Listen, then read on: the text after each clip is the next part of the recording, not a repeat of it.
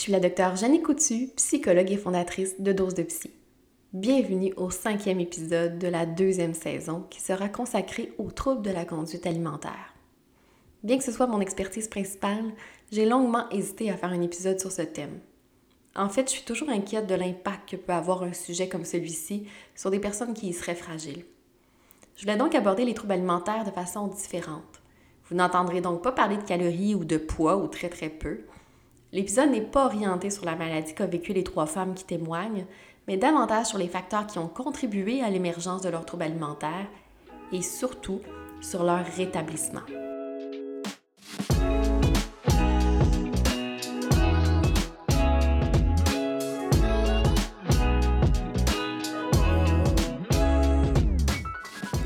Important pour moi de vous présenter des femmes qui font partie du 30-35% des personnes qui ont eu un trouble alimentaire et qui sont guéries.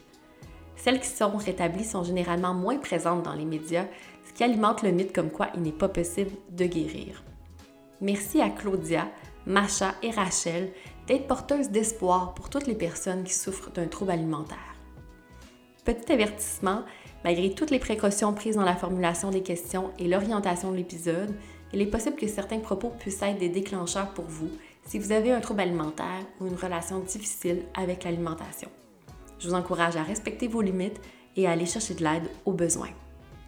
Sur ce, je vous souhaite un bon épisode de Dose de Psy, le podcast.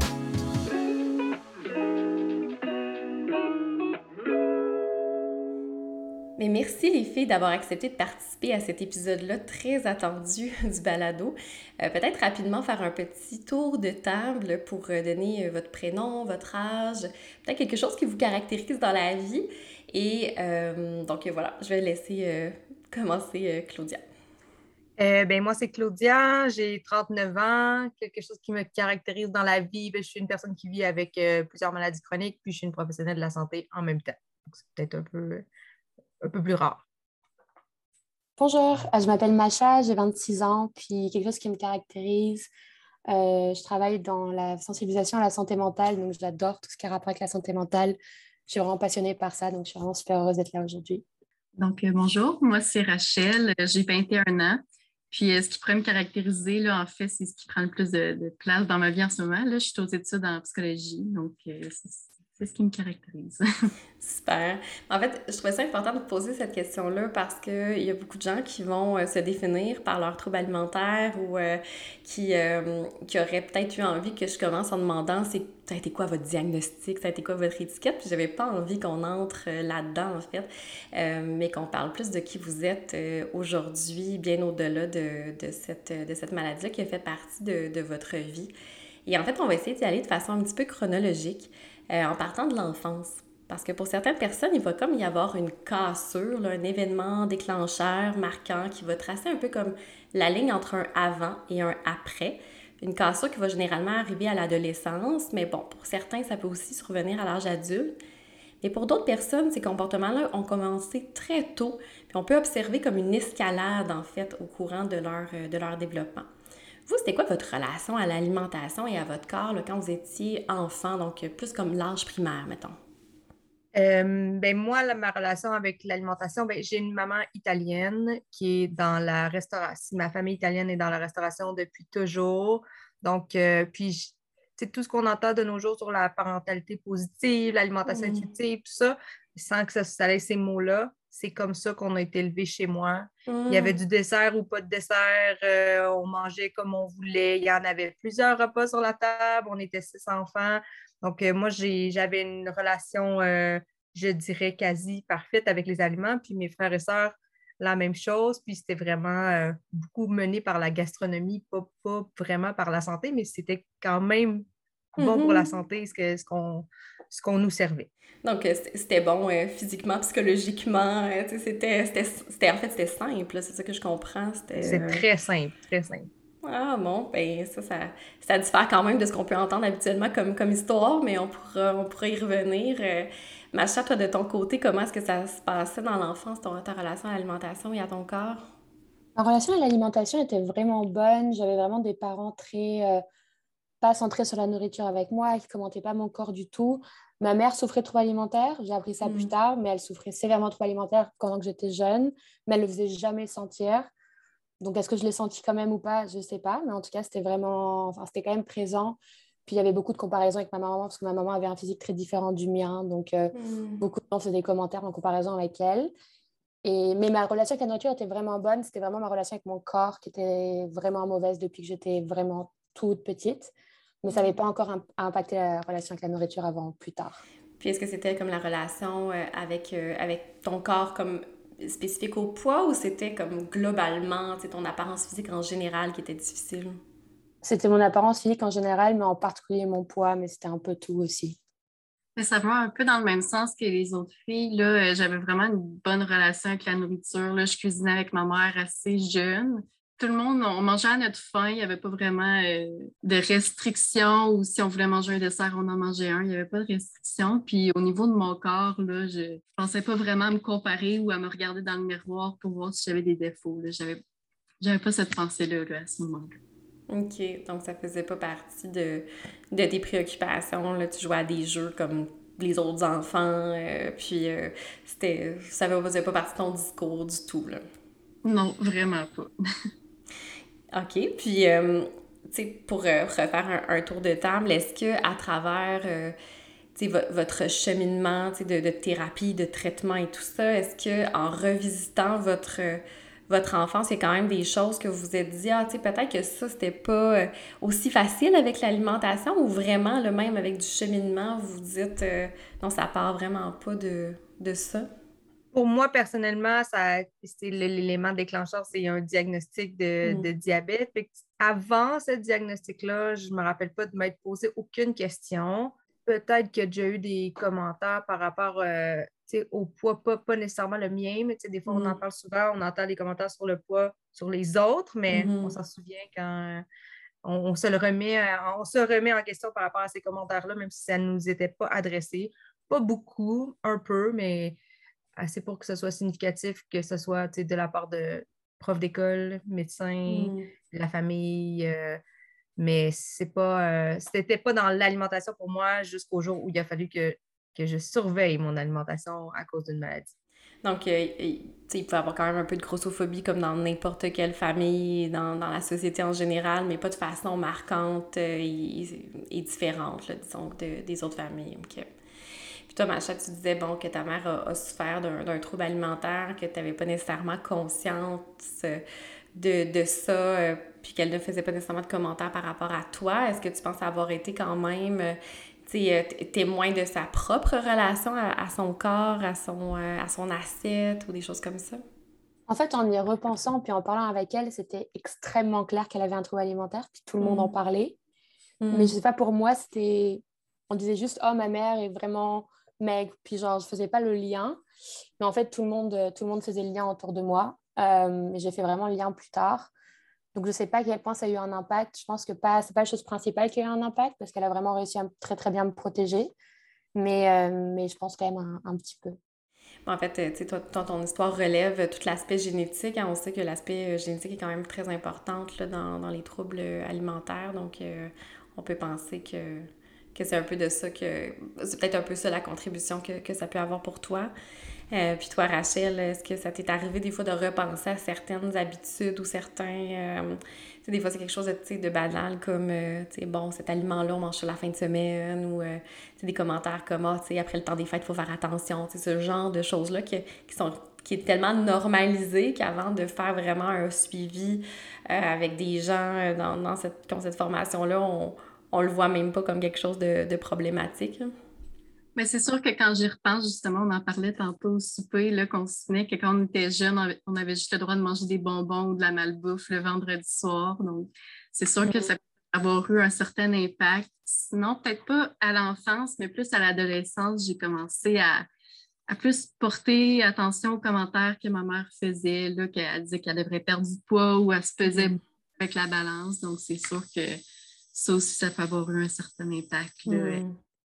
Oui, puis euh, tu as dit, euh, as utilisé le mot malbouffe, donc je me dis aussi, est-ce que c'est le mot qui était utilisé chez toi aussi quand on parlait d'aliments comme, euh, comme du fast-food et des choses comme ça? C'était le mot qui était utilisé, c'était malbouffe? Oui, exactement. OK. Donc, euh, on peut voir qu'il y avait quand même une certaine catégorisation des aliments quand même. Oui, c'est ça. Euh, puis, bon, parfois, quand on fait l'histoire de développement des patients, on va retrouver une relation là, assez normale avec le corps et l'alimentation, comme, comme certains d'entre vous. Mais il va y avoir quand même des caractéristiques psychologiques, des traits de personnalité qui vont faire partie là, aussi des facteurs de risque. Par exemple, plusieurs patients avaient un tempérament plus anxieux ou souffraient carrément d'un trouble anxieux dès l'enfance. D'autres étaient déjà impulsifs, intenses assez tôt dans leur vie. De votre côté, quand vous regardez en arrière, qu'est-ce qui a pu contribuer, selon vous, au développement de la maladie dans vos facteurs plus comme individuels, d'enfants? Euh, moi, j'avais vraiment pas. Ben, c'est pas vrai, j'allais dire, j'avais vraiment pas d'anxiété, mais j'étais perfectionniste, on va dire, euh, maladif. On se souvient de moi qui ne euh, dormait pas la nuit parce que j'avais. je devais être en première année ou deuxième année, puis il fallait écrire nos lettres, ça doit être en première année, puis j'avais tellement effacé pour la refaire parfaite, puis j'avais fait un trou dans mon devoir. fait que j'avais ah. pas dormi de la nuit, pleuré, tout ça. Et que ça, c'est sûr que ça, c'était, je pense, un facteur contributif là, pour, euh, mm-hmm. pour moi. Fait que j'allais dire que je faisais pas d'anxiété, mais quand même, j'avais l'anxiété de performance, euh, de toute évidence. Mais comme j'étais performante, j'ai pas ressenti souvent l'anxiété, mais c'est dans les facteurs que je dirais euh, que mm. j'avais comme facteur de risque. Oui, puis on va quand même l'entendre souvent, le perfectionnisme, puis cette espèce de, rigidité-là. Je pense qu'on pourrait nommer ça, là, de vouloir refaire la lettre jusqu'à ce point-là, puis euh, euh, de s'imaginer qu'on va peut-être se faire chicaner par le professeur et tout ça.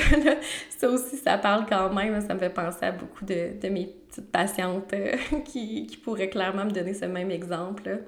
Euh, oui. Macha, toi, de ton côté, quand tu repenses à, l'enfant que tu étais? Euh, j'étais une enfant très, très anxieuse. Euh, j'étais allée voir une psy d'ailleurs quand j'étais j'avais comme 5-6 mm. ans. j'avais du stress post-traumatique, mais qui n'était pas diagnostiqué à l'époque, mais qui avait quand même beaucoup d'impact. Donc, sur l'anxiété, j'avais fait beaucoup de cauchemars. J'étais très, très perfectionniste. Je voulais être parfaite dans tout. J'étais très, très rigide. Je voulais respecter toutes les règles. Je voulais faire comme mes parents me disaient, comme tout le monde disait, mes enseignants, mes enseignantes. C'était très rigide, puis très stressé. Euh, et, un, il y a pas mal de dépression aussi quand j'étais petite. Donc, un grand désir de plaire euh, qui, euh, qui est aussi là, assez caractéristique de, des gens qui, ont, qui développent un trouble alimentaire. Donc, toi, tu le retrouvais là, dans, dans plusieurs, plusieurs aspects, ce désir de plaire. Oui, vraiment. Et toi, Rachel, quel genre d'enfant tu étais? Ben, comme encore aujourd'hui, je suis une personne très anxieuse. Donc, ça, c'est sûr c'est quelque chose qui me caractérise beaucoup. Euh, je vais avoir de l'anxiété par rapport à plein de choses dans ma vie. Puis sinon, je suis vraiment une personne très perfectionniste. Donc, euh, comme moi aussi à l'école, l'anxiété de performance, je voulais être la meilleure, 100 c'était pas assez. Euh, mm. Toujours aller plus loin, plus loin. Puis c'est justement quelque chose qui me caractérisait aussi là, dans ce trouble. Puis est-ce que tu est-ce que tu dirais que, c'est clair pour toi, comme le lien que ça a pu avoir dans, ton trouble alimentaire?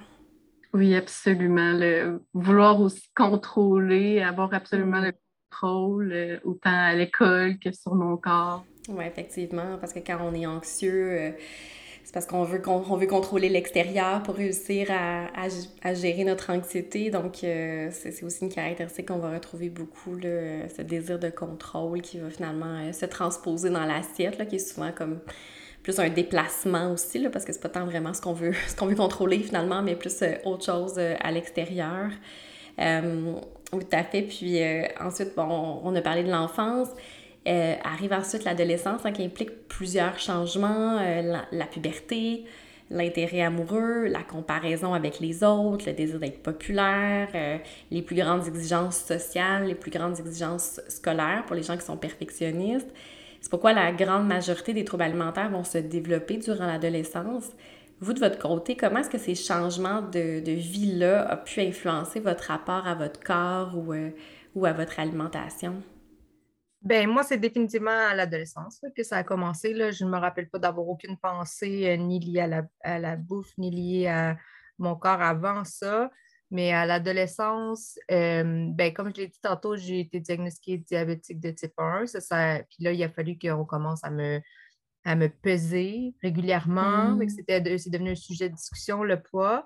Puis, euh, j'ai entendu les commentaires sur mon corps, qui était un corps très mince, mais euh, qu'on nommait souvent costaud. Tu sais, le fameux t'es pas fait sur un frame de chat, là, je l'ai entendu, je l'entends. J'ai 39 ans, je l'entends tout le temps, mm. encore aujourd'hui. Puis ça, ça a commencé à, me jouer dans la tête. Le Ah, t'es des bonnes épaules, t'es costaud, le dos, euh, tout ça. J'entendais tout le temps ça. Puis c'était souvent comme un compliment qu'on me le disait, mais je ne recevais pas du tout comme un compliment. Puis euh, fait que pour moi, c'était vraiment là. puis oh, on parlait tantôt de nos parents, euh, c'est vraiment pas euh, dans la façon que j'ai été élevée, mais ma maman, c'est une petite personne, de 4 mm. pieds 10, petite, puis on, on a toujours, j'ai toujours entendu toute ma vie comme si c'était ça l'objectif euh, d'une mm. femme, là, il fallait être une petite personne. Puis là, moi, on me disait que j'étais costaude. Donc là, ça, ça faisait pas mal un clash hein, avec mes standards qu'on m'avait, que j'avais compris que j'étais censée atteindre, là, puis que j'étais chanceuse, j'avais une petite maman, j'allais être petite, mais non, pas du tout. Oui, ouais, c'est vraiment intéressant ce que, ce que tu dis parce que d'un côté ou de l'autre, des commentaires qui peuvent paraître comme étant justement des compliments peuvent vraiment avoir un impact important. Tu sais, moi, j'ai entendu aussi des patients qui vont dire, ben moi, ce qu'on me disait quand j'étais petite, c'était justement que, que j'étais donc tout petite, que j'avais, j'avais l'air toute fragile et que là, à ce moment-là, la personne ne voulait plus perdre ça. Ça faisait comme partie de son identité d'être la personne un petit peu plus fragile ou Ah, toi, tu manges comme un oiseau. Mais arrive l'adolescence, la puberté, puis on peut plus manger comme un oiseau parce qu'on se met à avoir faim. Donc là, il y a comme Oh mon Dieu, mais comment ça? Je, devrais être encore en train de manger comme un oiseau. Donc, euh, des fois, on, on se rend pas compte comment des petits commentaires comme ça, euh, tu sais, qui n'étaient pas fait back à back, là, c'est pas comme on fait un commentaire sur le corps de Claudia, on fait un commentaire sur le corps de sa mère deux minutes plus tard, c'est comme des fois des mois plus tard, et pourtant le lien se fait euh, chez quelqu'un qui va avoir des prédispositions finalement, puis en plus un élément déclencheur comme un diagnostic, puis euh, un hyper focus sur l'alimentation et sur le poids en, parallèle. Hmm. T'avais quel âge quand tu as été diagnostiquée? Avec le diabète? Euh, j'avais 14 ans, mais c'est en secondaire 2. C'est l'été entre mon secondaire 2 puis mon secondaire 3. Hmm. Donc, en plus, l'âge le plus euh, fragile pour le développement d'un trouble alimentaire. Et toi, Macha, comment est-ce que les, les, euh, les changements de l'adolescence ont pu influencer ta relation à la nourriture et à ton corps? moi, mon trouble alimentaire s'est vraiment développé quand j'avais 18 ans, mais il y avait vraiment le hmm. terrain qui se préparait beaucoup à l'enfance puis à l'adolescence à l'adolescence, je pense que c'est vraiment le rapport avec les garçons, avec le fait de plaire, avec mhm. tout ce qu'il y avait cette partie, cette partie-là, mélangé avec euh, le fait que mon stress post-traumatique s'empirait, puis était renforcé par d'autres agressions à ce moment-là. Donc ça faisait qu'il y avait vraiment cet environnement de genre je voulais plaire aux garçons, puis en même temps il y avait des problèmes qui se passaient. Donc tout ça, je pense que ça a vraiment eu un gros impact. J'avais aussi des commentaires de gens, pas vraiment, pas jamais méchants, mais vraiment comme oh tu perdrais un peu de poids, tu serais vraiment parfaite. Mhm. Ce qui n'était pas méchant. Je pense que c'était des sortes de compliments, mais qui en même temps étaient genre, OK, si je faisais juste un petit peu ça, ça serait vraiment super. Donc ça, ça a vraiment eu beaucoup d'impact et souvent comparé à ah, ta maman, euh, c'est vraiment une belle femme, euh, mm. puis euh, elle est toute mince, puis elle est toute grande, ce qui n'est vraiment pas mon cas. Donc je pense que ces comparaisons-là, plus ces commentaires de genre, t'es presque parfaite, c'était, je pense que ça a vraiment renforcé ben, mon image de moi qui ensuite a développé les troubles alimentaires. Puis donc, toi, si, euh, si l'élément déclencheur s'est passé comme euh, à, à, 18 ans, euh, comment tu l'expliquerais, cet élément déclencheur-là? Est-ce que c'est est -ce parce qu'à 18 ans, ceux qui vont le développer à 18 ans, ça va être parfois quelque chose en lien avec l'autonomie, donc le fait de, de devoir quitter le, le, le, domicile familial, le fait de devoir choisir quelque, leur, leur vie adulte. Il va comme avoir ce genre de thème-là qui va avoir été comme le déclencheur. Toi, de ton côté, qu'est-ce que Qu'est-ce qui s'est passé en quelques, en quelques mots? Euh? C'est assez simple. J'ai eu ma lettre d'acceptation à McGill. Puis je suis française, puis j'allais partir et j'allais partir mm. en Amérique du Nord, puis comme le rêve américain un petit peu. Donc ça a vraiment été déclencheur euh, parce que je voulais avoir le corps parfait pour aller euh, mm. aux études. Donc, tu, tu, repartais ta vie ailleurs, puis tu voulais, être, tu voulais finalement être cette personne qui était plus juste presque parfaite, mais qui serait parfaite. Exactement. Toi, Rachel, l'adolescence, comment ça s'est passé? Moi, j'ai trouvé très difficile mon adolescence. Euh, ma puberté a commencé très tôt. J'ai mmh. été mes règles, j'étais en cinquième année. Donc, mon corps a changé euh, par le fait même. Puis, en cinquième année, il n'y a pas beaucoup de filles qui ont leurs règles. Donc, de voir mon corps changer, de devenir euh, avec un corps de femme, puis voir mes autres amis, j'enviais tellement leur corps parce qu'il y avait le corps que je voulais pas, euh, je voulais pas me débarrasser. Je, voulais rester dans le petit corps de, petite fille. Donc ça, ça a vraiment été un gros choc. Puis c'est entre autres à cause de ça que j'ai finalement basculé euh, dans le trouble alimentaire parce que j'acceptais pas le nouveau corps que j'avais, surtout que personne d'autre autour de moi autour de moi l'avait. Oui, mais en fait, tu, tu relèves un autre facteur qu'on va beaucoup entendre, hein, la puberté euh, précoce euh, chez les jeunes filles, là, de par justement... Euh, parce que bon, à la, à la puberté, le corps des hommes se rapproche de l'idéal masculin socialement accepté, alors que le corps de la femme s'éloigne du modèle qui est mis de l'avant par la société. Donc, la puberté, c'est pas un événement qui est habituellement heureux, malheureusement, pour, euh, pour les jeunes filles, surtout quand elles sont pas préparées, qu'elles se sentent différentes des autres, que c'est pas quelque chose qu'elles peuvent partager avec leurs amis. Ton histoire est, clairement euh, vient mettre le doigt sur, euh, sur ce facteur-là. Puis bon, le, ma question suivante, on, l'a déjà abordée, mais je, je veux par rapport aux parents, parce que euh, même si, euh, évidemment, les parents font de leur mieux, souhaitent leur meilleur pour leur enfant, prennent des décisions toujours en étant convaincus du bien fondé de chacune de ces décisions-là. Puis si vos mamans ou vos papas écoutent cet épisode, évidemment, qui ont fait de leur mieux, puis que qui étaient convaincus euh, que, que, que, qu'il n'y aurait pas d'impact négatif et tout ça, et qu'il aurait pu avoir exactement les mêmes interventions avec une autre personne qui n'avait pas les autres facteurs de risque et que ça l'aurait pas non plus mené à un trouble alimentaire. Donc, euh, je trouvais ça important quand même de ramener euh, cet, cet élément-là parce que bien que ce soit des facteurs de risque familiaux, mais c'est jamais euh, intentionnel de la part du parent.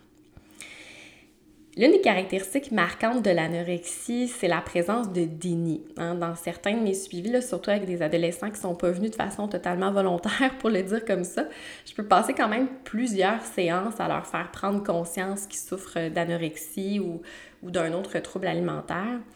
Euh, parfois, ils peuvent être hospitalisés, nourris par tube, puis ils vont tout de même nous nier qu'ils ont des comportements alimentaires malsains, ils vont nier qu'ils sont dans la maladie. Ça, c'est très difficile à comprendre quand même pour l'entourage ou même les intervenants qui n'ont pas cette expertise-là. Est-ce que vous, vous avez eu cette phase-là de déni? Puis, si oui, comment est-ce que vous pourriez l'expliquer aux personnes qui ne comprennent pas cet aspect-là de la maladie? Euh, ben moi, je l'ai certainement eu, puis ça a été euh, aussi encouragé, la phase de déni, parce que j'étais extrêmement performante dans ma maladie. Mmh. Ça allait très bien, gérer le diabète en mangeant pas, ça va bien. c'est plus facile. Mais qu'au début, ça a été beaucoup encouragé. On me félicitait de prendre des mini-doses d'insuline seulement, d'avoir un excellent contrôle. Puis, c'est quand le poids a trop baissé que, que là, ils ont eu la, la puce à l'oreille. Mais personnellement, j'étais encore dans le déni parce que moi, j'étais fière de moi, parce que ça fonctionnait bien, ce que je faisais. Oui. je voulais perdre du poids, c'était pas juste pour contrôler ma, ma glycémie. Fait que j'avais les deux. Mhm. J'étais en parfait contrôle, donc je, ne comprenais pas pourquoi eux n'étaient pas contents. Ben oui, parce que c'est ce qui était demandé. C'est ça, exactement. J'y répondais aux critères. Euh, hmm. J'avais A. Donc, euh, c'est ça. Puis, tu sais, je me rappelle d'avoir vu une nutritionniste euh, dans le diabète, puis, tu sais, qui, qui, ben, en tout cas, ça fait longtemps, hein, ça fait plus que, ça fait, mon Dieu, ça fait plus que 30 ans? Non, pas 30 ans. Ça fait 25 ans. ça fait 25 ans dans mon cas, mais euh, la nutritionniste n'était ben, pas dans une approche bienveillante, disons.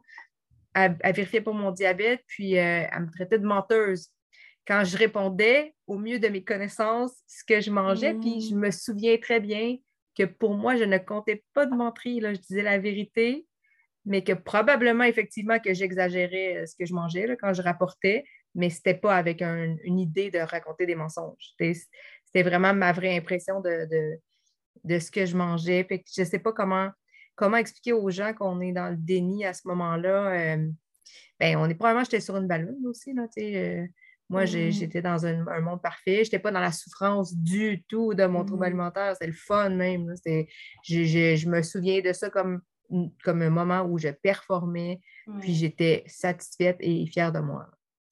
Oui, c'est ça. En fait, tu, nommes plusieurs éléments euh, importants. Premièrement, que les mensonges euh, que les euh, patients vont faire, c'est pas volontaire. C'est pas comme j'ai volé 20 pièces à ma mère dans son portefeuille, puis je dis que non, non, c'est pas moi, là, c'est pas ça, c'est que t'es vraiment, toi, convaincu de cette réalité-là, un peu comme un patient psychotique. évidemment, c'est pas une psychose, mais qui est convaincu de, de, de ce qu'il entend, mais c'est la même chose. La personne est convaincue qu'elle mange assez, elle répond à ses, à ses signaux de faim, elle aurait, tu sais, puis elle est correcte, elle a de l'énergie, euh, tout est chill. Que donc, euh, c'est ça, c'est vraiment pas un mensonge. Des fois, les, les parents, puis je peux comprendre, qui connaissent pas la maladie, vont se fâcher, dire, mais là, pourquoi elle est toujours en train de me mentir? On avait une bonne relation, parce que beaucoup aussi avaient une très bonne relation avec leurs parents avant.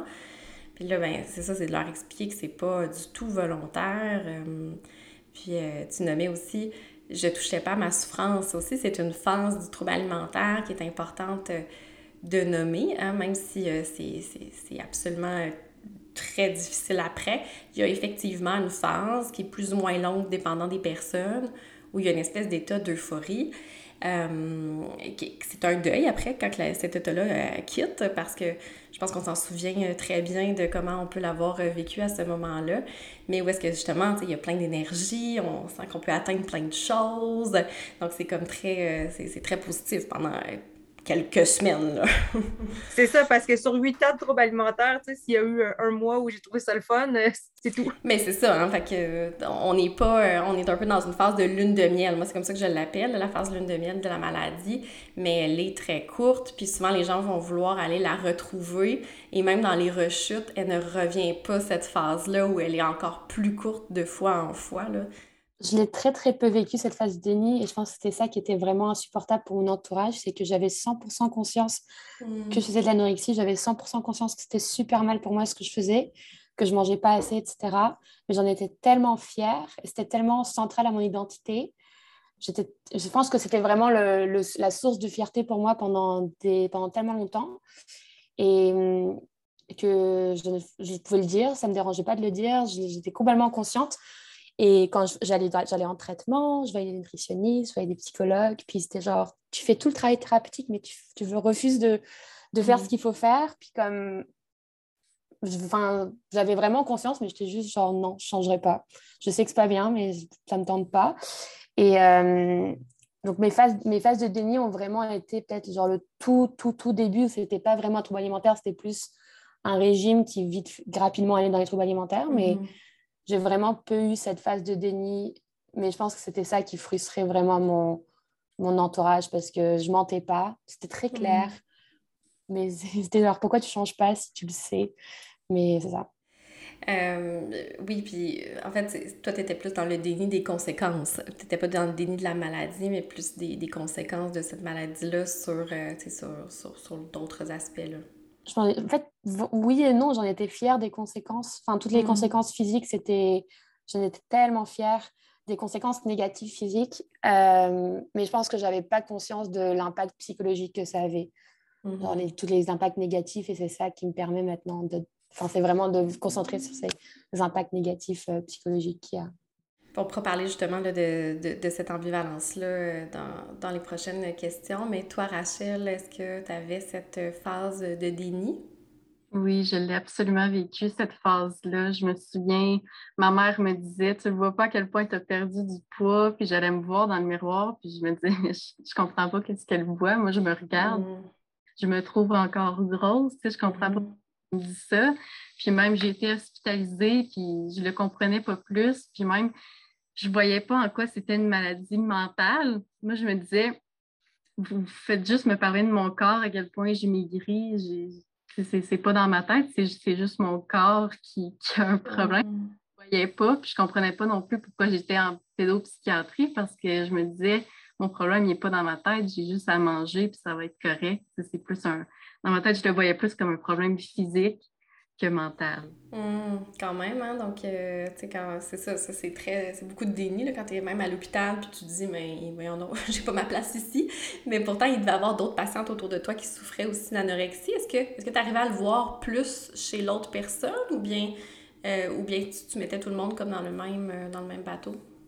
Il y avait une autre personne qui était hospitalisée pour la même raison. Je pense que je le voyais plus chez lui. Je voyais qu'il était très maigre, puis mmh plus marqué de, voir, on dirait que là, c'était plus l'image que je m'étais faite dans la tête d'une personne anorexique. c'est peut-être plus là que je l'ai réalisé, mais avant ça, je ne le voyais pas, non. Oui, c'est ça, parce qu'en fait, les, les, gens vont même, tu sais, dire je suis allée au magasin, je suis allée essayer des pantalons, j'ai pris telle taille, c'est pas important le chiffre, mais parce que moi, j'étais convaincue que c'était ça qui me faisait encore. Puis quand je suis arrivée pour l'essayer, ben, tu sais, je, portais trois tailles plus bas, là, tu sais, je, je le voyais vraiment, vraiment pas. Euh, puis ça, c'est quelque chose qui est quand même difficile aussi à, à, à expliquer aux autres qui l'ont pas vécu, cette espèce de distorsion-là, qui aussi parfois peut avoir des fluctuations des journées tu te regardes, tu es bien consciente que comme tu vois des, des autres tu devrais pas voir, tu le sens, puis d'autres journées tu le vois pas pantoute. Comment est-ce que comment ça s'est passé, vous, cette espèce de distorsion-là? Je suis pas certaine. Ben, c'est sûr que, tu sais, non, effectivement, là, maintenant, j'y repense. les, mes parents me trouvaient donc ben mec, puis moi, je, me disais, euh, je comprenais pas. C'est vrai, je comprenais mm. pas, mais comme j'ai dit tantôt, j'étais euh, j'étais j'étais très mince avant cet épisode, mais j'étais costaud ou je ne sais pas comment le dire. Là, j'étais mm. pas faite sur un vrai chat. Hein. Comme je dis, on me le, on me le rappelle régulièrement, encore aujourd'hui.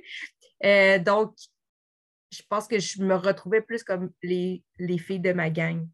Donc, mm. je ne me trouvais pas nécessairement euh, extrêmement maigre comparé à elle. Peut-être que je l'étais, mais je, je ben, peut-être que j'étais dans le déni tellement que je m'étais jamais posé cette question-là avant. peut-être, mais, mais peut-être que, que, non aussi, parce que, tu sais, justement, ça, ça, me permet de nommer qu'on peut souffrir d'anorexie et avoir un poids qui, de l'extérieur, est dans la norme. Et là, je les mets entre grands guillemets, juste pour qu'on sache de quoi on parle, mais, euh, mais c'est ça. Donc, il y a des gens qui vont avoir perdu du poids et se rendent dans la norme, je leur mets entre guillemets. D'autres personnes qui vont avoir des comportements excessivement restrictifs et perdent pas beaucoup de poids parce que eux, leur métabolisme est fait comme ça. Donc, euh, euh, c'est pas pour rien que dans le DSM, le, le, manuel diagnostic des troubles de santé mentale, ils ont retiré hein, les, chiffres de poids à perdre pour avoir le diagnostic parce que c'est pas représentatif de la souffrance, c'est pas représentatif de la dangerosité non plus ce qui est le plus dangereux, c'est pas le poids que la personne perd, mais la vitesse à laquelle elle a perdu du poids, peu importe de où elle partait, euh, pour, euh, pour ce qui est de, des crises cardiaques, euh, etc. Donc, peut-être peut-être aussi que ton corps était à ce moment-là dans, dans, une norme qui n'était pas la tienne, en fait, et que c'était tout aussi dangereux. Là. Puis, ben, en fait, ça serait l'élément le, qui serait le plus de me faire sortir du déni. C'est, mon poids était bas, le chiffre était bas, mais je ne me rappelle pas d'avoir eu une apparence euh, très, très émaciée dans mon souvenir, mais aussi dans mon temps, il y a 25 ans, on était habillés en gros pantalons, puis en mm. gros chandail, c'était ça, la mode un peu euh, fresh là, de, dans le temps, je pense qu'on mm. a la même âge. que c'était pas non plus, euh, c'était pas une, mode où on voyait les corps beaucoup, là, c'était pas mm-hmm. ça du tout. Oui, puis à cette époque-là aussi, les jeunes qui souffraient d'anorexie avaient tendance à beaucoup le cacher en dessous de justement des énormes cotons thé, de t-shirts, ce qui est un peu différent des jeunes qui souffrent aujourd'hui de troubles alimentaires. Exact. Moi, j'appelais pas mes amis de filles pour prendre leur linge, j'appelais mes amis de gars pour qu'ils me mm. prêtent leur linge. Et toi, euh, Macha, est-ce que, est que tu l'as vécu, cette, cette distorsion-là de l'image corporelle, donc de ne pas avoir euh, une vision euh, juste de quand tu te regardais? Oui et non, c'était vraiment un mix. Donc, quand je perdais du poids, euh, j'avais ce rush-là que j'ai l'impression que j'étais quand même mince. Euh, mais il fallait que je, suffisait que je mange un repas plus que ce que je mangeais normalement pour que je me j'ai l'impression que j'avais pris énormément de poids alors que mmh. c'était pas possible. Donc vraiment ça a fluctué énormément. Et maintenant quand je revois des photos de l'époque, je réalise en fait que j'avais énormément de. que je ne me voyais pas du tout comme j'étais réellement. Mmh. En particulier quand j'étais dans la phase de rétablissement au début, où j'avais l'impression que, que mon corps était vraiment euh, très différent, alors qu'en fait, il était quand même euh, encore euh, similaire à quand j'étais à, mon poids le plus bas. Après, moi, vu que je viens d'un corps quand même plus rond de base, il a fallu que je perde beaucoup de poids pour que ça même, quand, même en perdant beaucoup de poids, les, les gens qui ne me connaissaient pas voyaient pas de. C'était pas le cliché de la personne anorexique. Les gens qui me connaissaient 100%, mais les gens qui ne me connaissaient pas, j'ai jamais eu ce poids vraiment euh, je ne sais plus comment on dit le mot là, mais à, décharné, ou très osseux, mais plus que ce que j'avais l'impression. Enfin, dans ma tête, j'étais juste relativement mince et en fait, c'était vraiment pas ça. Mmh. Donc, et vraiment, ce changement du jour d'un jour à l'autre, il faut avoir l'impression que j'étais très mince et le lendemain vraiment très grosse. Puis, alors que ça change pas comme ça normalement le poids d'un jour à l'autre. Donc, c'était assez intéressant, c'est ça. Oui, c'est ça. Puis, euh, parce qu'en fait, euh, l'humeur de la personne va énormément influencer comment elle va percevoir son corps ou justement la culpabilité d'un repas peut faire en sorte que les patients vont s'imaginer qu'ils sont devenus énormes en, en, l'espace d'un repas. Donc, effectivement, il y, a, comme quelque chose de tellement euh, distorsionné dans, dans, le discours, dans les pensées, mais dans, dans l'image aussi, finalement. Oui, je l'avais, cette distorsion-là. Je me souviens même qu'une semaine euh, avant, euh, avant d'avoir été hospitalisée, j'étais allée magasiner avec ma soeur. Puis euh, justement, j'avais essayé des, des, vêtements, puis c'était vraiment plus la, taille que je portais, surtout pour les pantalons. C'est sûr que là, je l'avais un peu réalisé, mais en même temps, j'étais tellement fière d'avoir baissé dans ma taille de pantalon que je ne mm. voyais pas tant comme négativement. Mais c'est clair que je l'avais, la distorsion, parce que je ne le, voyais pas dans le miroir que j'avais perdu du poids. Puis tantôt, euh, euh, Claudia parlait de, tu sais, un peu euh, que l'entourage avait favorisé le déni hein, en encourageant, en disant, bon, mais tu vois, tu, tu fais la bonne chose pour ton diabète. tu sais, toi, tu sais, Macha, tu disais aussi que, bon, l'entourage avait pas nécessairement vu que, ça peut être un problème parce que les gens, effectivement, associent troubles alimentaires avec corps extrêmement amaigri. Euh, parce que effectivement, des fois, sans le vouloir, l'entourage va avoir renforcé hein, dans les premiers temps. On va entendre des fois euh, Ah, mais tu sais, moi, j'étais contente que ma fille, elle se mette au sport. J'étais contente qu'elle veuille bien manger, entre guillemets. Euh, tu sais, je voyais les autres ados, puis qui avaient donc ça, manger des cochonneries. Puis là, moi, je me disais, hey, ben, tu sais, la mienne n'est pas comme ça. Fait que jusqu'à temps que je me rende compte que ça allait vraiment, vraiment, vraiment, vraiment pas. Euh, donc, euh, effectivement, des fois, c'est de par la société qui est grossophobe, de par la culture des diètes qui est tellement présente, des fois, ben, ça va avoir passé inaperçu tellement longtemps alors que finalement, un trouble alimentaire, plus c'est pris tôt dans, la maladie, bien, plus euh, le rétablissement va se faire de façon euh, moins ardu, plus rapide, sans nécessité d'hospitalisation. Donc, euh, après, c'est des éléments à prendre en compte. Là. Un, ado qui commence à se préoccuper beaucoup de son poids, qui commence à faire beaucoup de sport, qui commence à vouloir modifier son alimentation, euh, c'est le moment où il faut aller s'asseoir avec lui et dire comme qu'est-ce qui se passe? y a-t-il quelque chose qui va pas? Je commence à m'inquiéter, tout ça. Puis là, bon, on parlait du, du déni. Euh, qu'est-ce qui vous a permis de prendre conscience de votre trouble alimentaire, des des conséquences, puis finalement de, se, de sortir du déni, euh, ça a été quoi comme le, cet élément-là de lucidité? Euh, moi, ça a été extrêmement long. Parce mhm. que après la, la période anorexique, là, je suis tombée dans la boulimie.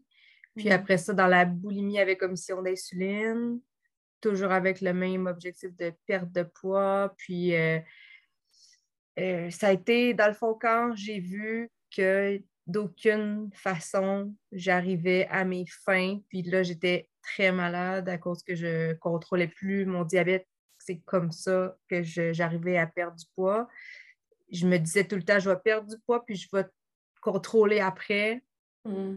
Puis finalement, ça n'arrivait jamais. Puis là, c'est sûr que j'ai commencé à avoir peur là, de, dans mon cas, avec ma maladie, c'est perdre la vue, perdre un pied, mm.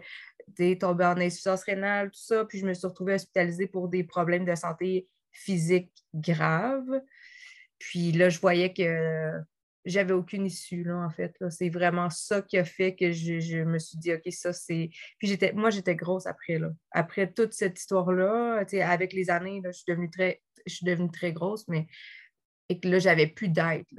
Quand j'allais voir le médecin ou là, tu l'as dit mmh. tantôt, on s'attend toujours des troubles alimentaires que, que hum, la personne soit très maigre. Puis là, c'était plus du tout ma réalité, pas proche du tout de ça. Puis même, j'ai demandé, quand je me suis, quand je me suis rendue au bout, j'ai demandé de voir une psy. Mais vous connaissez le réseau de santé publique, il n'y a pas vraiment de psy. Mmh. Puis, euh, il n'y avait pas grand monde pour m'aider. Puis, on me faisait toujours voir une nutritionniste pour me restreindre mieux il contrôlait mieux ah. mon diabète. Fait que finalement, c'est ça. Moi, c'est comme ça que je suis sortie de déni, c'est parce que j'avais plus d'issue. Puis je savais que là, c'était dangereux que je décède. Hmm. qu'à un moment donné, je me suis sortie moi-même. Mais en fait, en tout cas, il y a toute une longue histoire, mais j'ai fini par décider que, qu'il fallait que, qu'il se passe quelque chose parce que sinon, je savais que j'allais mourir. Puis c'est ça. c'est tard. Hmm. J'ai commencé à 14 ans, puis c'est à 22 ans que j'ai que j'ai pris la décision qu'il allait se passer quelque chose d'autre. Ah, quand même, hein? mais c'est ton histoire, elle est complexe, là, euh, parce qu'elle a justement toute la partie maladie physique. Euh, euh de, parce que pour se sortir d'un trouble alimentaire, il faut, faut, sortir de la restriction, puis de, des calculs, puis tout ça, mais toi, tu n'avais comme pas le choix, là, donc c'est tellement complexe. Moi, je vais calculer tout le reste de ma vie, ce que je mange, pas des mm. calories du tout, mais des glucides pour toujours. Mm je, je pense qu'il y a quand même une difficulté à rester dans la zone grise, de tomber dans ne plus calculer du tout, mais les glucides, oui. Puis regarder les étiquettes nutritionnelles, mais oui, pour les glucides, ah. ça, ça reste que tu es toujours dans le milieu de, de, de l'autosurveillance de tout ce que tu manges pour toujours là, avec le diabète. C'est ça, oui, avec le diabète, parce que c'est ça, les, les, autres personnes qui ont un trouble alimentaire mais qui n'ont pas cette, de conditions euh, de santé réelle, euh, physique, là, euh, eux peuvent, et on souhaite qu'ils arrêtent complètement de regarder ça, mais waouh, c'est ça, c'est vraiment, euh, c'est clairement ce qui a expliqué que ça a été aussi ardu de, s'en sortir pour toi, là, toute euh, cette complexité-là. Et toi, Macha, qu'est-ce qui te permet? Et toi, c'est ça, tu disais que tu n'étais pas vraiment dans le déni, donc euh, dans le fond, la question s'applique un petit peu moins à toi. mais tantôt, je posais une question sur le déclic, là. alors à ce moment-là, peut-être que toi, tu seras plus en mesure de répondre. Euh, et toi, Rachel, comment est-ce que tu as. Euh, comment tu es sortie de ce déni-là? Qu'est-ce qui t'a permis de, prendre conscience de ce qui se passait? Ben, je crois que c'est au cours euh, de quand j'ai été hospitalisée. Là, les, différents spécialistes là-bas m'apportaient vraiment les, différentes conséquences physiques qui pouvaient venir de l'anorexie. Donc, il y avait autant justement au niveau du cœur que je pouvais mmh. soluter, par rapport aux os, j'avais passé des, tests pour savoir si mes os étaient encore corrects, la perte des mm. l'arrêt des, menstruations. Donc, tout ça m'a vraiment comme choquée, puis j'en ai pris un peu plus conscience à quel point c'était important comme maladie. Donc, c'est sûr que de me nommer, de me mettre euh, devant moi vraiment toutes les conséquences qui pouvaient, euh, que je pouvais avoir si je n'arrêtais pas. Mm continuer à, me restreindre, c'est là que je pouvais me rendre. C'est là que j'ai un peu plus pris conscience. Puis j'ai arrêté un peu tranquillement, pas, du jour au lendemain, là, mais tranquillement. Là, j'ai réussi à mieux comprendre à quel point c'était important, là, puis c'était grave. Euh, ça peut avoir des graves conséquences. Donc, c'est là que tu as compris que c'était une maladie qui était psychologique aussi, parce que tantôt, tu disais, ben, je comprenais pas ce que je faisais en pédopsychiatrie, mais là, à force de comprendre qu'il y avait autant de conséquences, mais que c'était pas aussi facile que ben, j'ai juste à manger. Là, tu t'es dit, ah ben là, il y a peut-être un aspect psychologique finalement. Oui, exactement.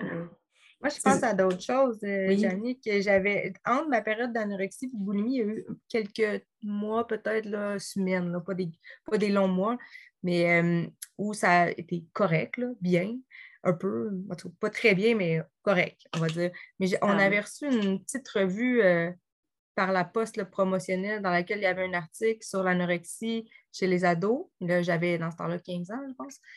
Puis, en lisant, j'avais l'impression de lire sur moi. Puis, je me souviens mmh. que, là, je m'étais dit, OK, ça, c'était vraiment surprenant. Il y a plein de choses qui disaient que c'était exactement ça que je vivais. Puis là, ça, je me souviens que ça m'avait un peu sorti du déni dans, par rapport à la période d'anorexie, de, de, grandes restrictions. je m'étais dit, s'ils font des liens entre des gens que je ne connais pas du tout dans une revue, puis mm. avec moi, il doit y avoir quelque chose quand même, mais ça avait arrêté là. Je n'avais pas été chercher de l'aide après, j'étais trop jeune, mais, mais je me souviens d'avoir euh, eu cette pensée-là. Donc, ouais, des fois, euh, c'est en voyant quelqu'un à l'extérieur, ben, un petit peu comme, euh, comme Rachel qui disait, bon, mais ben, je voyais l'autre patient hospitalisé, puis je me disais, ah, ben lui, lui, OK, c'est clair. Fait qu'à un moment donné, j'imagine qu'en sortant du déni, tu as pu voir que vous n'étiez pas si différents finalement et que vous aviez des points en commun. Oui, vraiment. Mm. On se parlait, on se trouvait des points en commun aussi. Puis c'est là que j'ai vu que je n'étais pas la seule non plus à vivre ça parce que je connaissais personne d'autre qui avait vécu euh, ou qui mm. vivait ce là Donc, euh, c'est là que j'en ai pris un peu plus conscience. Puis sortir du déni, c'est souvent la première phase du traitement. Hein. Il y a le déni de la maladie, le déni des conséquences. Euh, parce que, bon, comme je disais tantôt, il y a certaines personnes qui vont admettre souffrir d'un trouble alimentaire, qui vont dire Moi, je sais que je souffre d'anorexie, de boulimie, d'orthorexie, mais elles refusent de voir que ça qu'elles pourraient en mourir ou que, ça, que leur santé physique là, pourrait être gravement atteinte. par exemple, quand je vais parler de, de risque cardiaque, de, d'infertilité, tout ça, mes patientes vont, vont, vont, sortir un peu la pensée magique, là, que c'est pas à elles que ça va arriver, puis bon, etc. Mais bien ensuite le travail sur la motivation à changer. Hein. Ça, c'est la deuxième phase du traitement. C'est probablement la plus difficile, autant pour les intervenants que pour l'entourage. D'ailleurs, c'est comme un aspect qu'on travaille tout au long de la thérapie parce qu'il y a des fluctuations dans la motivation. Ce qui est particulier avec l'anorexie, c'est l'aspect égosymptôme de la maladie. Ça, ça veut dire que contrairement aux autres troubles de santé mentale, les patients atteignent leur objectif grâce à la maladie. Hein, ils veulent perdre du poids, leur anorexie leur permet de réussir cette perte de poids-là. C'est quand même assez particulier comme caractéristique, hein, parce que si on prend l'exemple d'une personne qui souffre de dépression, elle va vouloir guérir. Bon, on pourrait parler des gains secondaires qu'elle pourrait obtenir par la dépression, mais quand même, globalement, les blocages qu'elle va avoir, ça va être rarement au niveau de je manque de motivation à ne plus souffrir de dépression, évidemment. Tandis que dans l'anorexie, ben, on est complètement ailleurs. La personne, elle tient à sa maladie. Ma maladie m'emmène où je veux, je veux pas la laisser partir. Donc, comment l'entourage peut être des alliés, en fait, lorsque la patiente ou le patient est dans la phase de déni et qui est dans des fluctuations de motivation et qui n'est pas tellement certain qu'il veut, euh, veut changer? Moi, personnellement, dans mon histoire à moi, c'était plutôt dans la neutralité que j'allais chercher euh, euh, de l'aide, parce que bon, on va faire ça très stéréotypé. pour mon père, c'était comme tu as juste à manger. Mm-hmm. Puis quand j'étais dans la période boulimique, ben, tu as juste à pas manger. Donc, c'était si simple. Puis pour ma mère, c'était plus qu'elle était euh, une grande écoute. Est-ce que euh, c'était suffisant là, pour ma mère? Je pense que moi, mon problème, c'est que je n'ai pas été chercher de l'aide, puis j'étais, euh, je suis partie de chez mes parents, en fait, après, là, mmh. rapidement. Euh, puis c'est pas parce que je m'entendais pas bien là, avec ma famille, mais je me suis retrouvée seule, beaucoup, beaucoup seule. Ben, je, me suis isolée, en fait. Que je, mais je pense pas que ma mère aurait pu faire différemment de ça euh, puis définitivement, ben, c'est les commentaires par rapport au poids, le mien, celui des autres, euh, le, mm. la bouffe, le, la bouffe qui. Parce que là, on parle beaucoup d'anorexie, mais moi, j'ai connu la période aussi de boulimie, hyperphagie, tout ça. La bouffe qui disparaît, les commentaires, ça, mm. ben, c'est une des raisons pour lesquelles j'ai quitté, en fait. parce que là, c'était ben trop euh, humiliant. Mm. d'être pas capable de manger, puis de, que tout le monde sait, il, ne reste plus de biscuits, puis c'est qui qui les a mangés, puis euh, c'est moi, puis en plus j'ai le diabète, tout ça. Fait que ça, c'est ça. Fait que moi, c'est plus dans la neutralité que, que où je me sentais confortable, mais, mais j'aurais dû aller chercher de l'aide professionnelle avant. Mm. Est-ce que, est -ce que tes parents ont essayé de t'emmener chercher de l'aide professionnelle ou... Euh, ben, oui, mais pas par rapport aux troubles alimentaires, parce que là, mm. c'est sûr qu'à un moment donné, j'étais très heureuse avant, puis j'étais vraiment pas heureuse là, après. Là, c'est euh, pas long, mettons, disons un an ou deux, peut-être après le diabète, là, j'étais pas la même personne là, du mm. côté euh, bonheur, là, bonheur de vivre. Donc, oui, ils, ont, euh, ils m'ont fait voir un psychologue. Je ne me rappelle pas qu'on ait vraiment parlé de troubles alimentaires ensemble. C'était plus toute difficulté d'adaptation par rapport à la maladie. C'était pas si clair. Là. Pour moi, ça a été long avant que je, que je, que je constate que j'étais dans les troubles alimentaires. Mes parents aussi, ça a été compliqué parce que calculer, ça faisait partie de la maladie. Fait que c'est normal de mmh. calculer, puis mesurer, puis peser. Puis c'était très encouragé. Puis il y a 25 ans, les traitements pour le diabète, c'est pas comme aujourd'hui. Aujourd'hui, on a énormément de choix. Je, je constate que je peux manger parfaitement, presque 100% parfaitement intuitivement. malgré le diabète. Mais dans ce temps-là, c'était impossible parce qu'on n'avait pas la mm. bonne médication qui nous permettait ça. C'était obligatoire d'être euh, vraiment sur un plan. La rigidité faisait partie du traitement. Et que ça devenait vraiment difficile. On a plutôt parlé, puis comme j'ai quitté jeune, mes parents, on a plutôt parlé de troubles alimentaires une fois que, que c'était passé. Là. Je suis allée chercher de l'aide psychologique beaucoup plus tard. Puis après ça, on en a parlé énormément, moi puis ma mère, là, énormément. après, là, tu sais. Comme plus un retour sur, euh, sur cet événement-là a posteriori.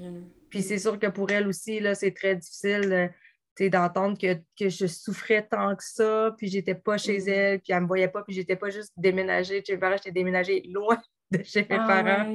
Oui, c'est ça, à trois heures de route, là. Fait que c'était pas... Euh, c'est ça. Ben, c'est ça. bref, moi, moi personnellement, c'est ça. Et sinon, tu sais, des côtés, les collègues, les amis, ben encore une fois, là, c'est des jeunes. Mes, amis, c'était des jeunes. Fait que leurs commentaires m'encourageaient énormément à continuer les troubles alimentaires, mais c'est pas. Euh, puis ça a été un peu contagieux. Je ne sais pas si tu auras une question là-dessus, mais moi, euh, dans mon groupe, il n'y en avait pas de troubles alimentaires. Puis après ça, tout le monde s'est mis à surveiller ce qu'ils mangeaient, mmh. calculer, euh, se sentir mal ou mesurer. puis mais les, les commentaires de perte de poids, c'était juste encourageant, en fait. Là. Puis les commentaires de prise de poids, ben, ça, c'est ce qui a fait que je me suis isolée euh, quand j'ai commencé à prendre du poids. Je ne voulais plus du tout être en public. Oui, bien, en fait, c'est intéressant que tu dis que c'est la neutralité qui t'aidait parce que les parents se sentent tellement impuissants et en même temps, c'est ça, ça qui est difficile de leur répondre, de mais il n'y a pas beaucoup de choses que vous pouvez faire à part justement être là, être à l'écoute, recevoir, euh, essayer d'être de, d'être super bienveillant malgré toute la frustration, l'inquiétude, parce que je comprends des fois, certains parents entendent leur ado avoir des comportements compensatoires, puis je comprends qu'ils ont le goût de les attacher sur une chaise après les repas, puis, mais en même temps, ça ça change rien, c'est pas la bonne façon de, faire, même si je comprends tellement. Donc, euh, spontanément, c'est aussi ce que, ce que tu as nommé euh, de ton côté. Euh, Macha, toi, de, de ton côté, comment... Euh, qu'est-ce que tu aurais envie de dire aux, proches des gens qui ont un trouble alimentaire, qui sont justement dans le déni ou qui sont comme toi, tu étais en. De, de dire, mais je veux pas changer, je le sais, mais je veux rien savoir. Qu'est-ce que Qu'est-ce qui aurait pu t'aider ou qu'est-ce qui t'a aidé? Mes parents, c'est vraiment mes héros héroïnes. Enfin, je veux dire, ils ont vraiment fait tellement bien les choses. Ce qui s'est passé, c'est que à mon pire de mon pire, je vais pas, je vais pas chez moi parce que je vais genre à l'autre bout de l'océan. Donc pour eux, je pense que mmh. l'impuissance était multipliée encore, je pense, euh, un niveau assez extrême. Euh, surtout que j'étais quand même jeune.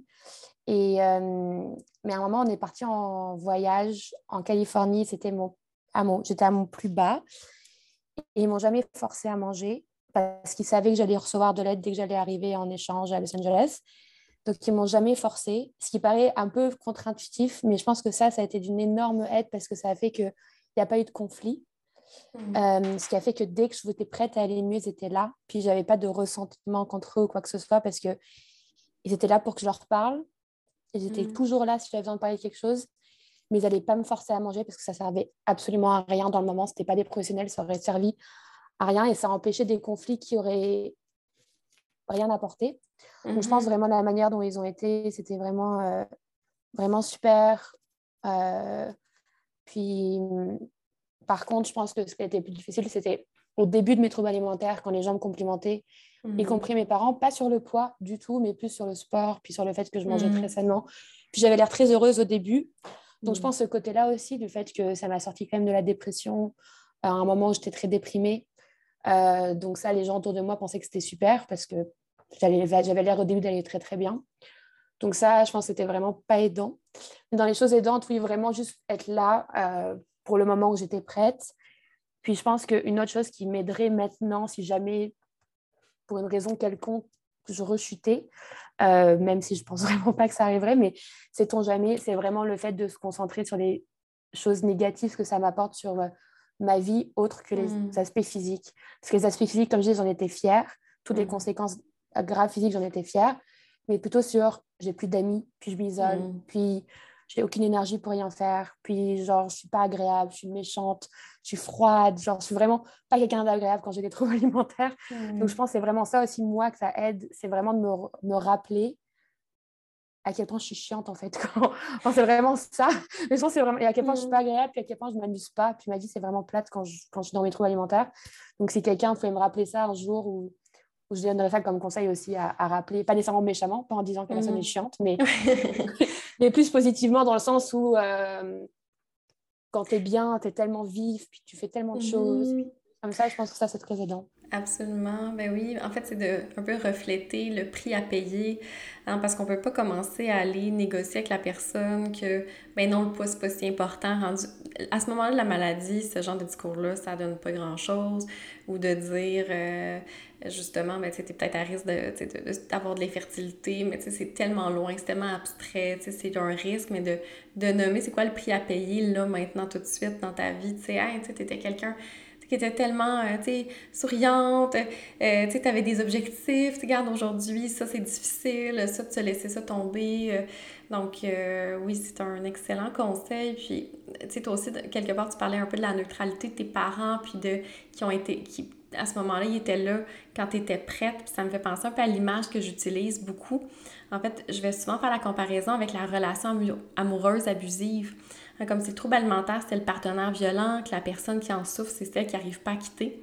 Dans les deux cas, il y a comme une dualité à l'intérieur de la personne. Une partie d'elle aime le partenaire, l'excuse, le justifie, l'autre partie souffre, peur, veut partir. Puis un peu comme dans les relations violentes, l'entourage a envie de brasser la personne. Hein. ça amène tellement d'impuissance, de frustration, parce que de l'extérieur, c'est évident que ça va pas, c'est évident que c'est pas là que la personne devrait être. Mais en même temps, si on pousse trop la victime à quitter son partenaire violent, on risque de perdre le lien avec elle. Puis donc, éventuellement, lorsqu'elle va vouloir partir, elle n'aura plus personne vers qui se tourner et elle risque encore plus de rester avec son partenaire violent.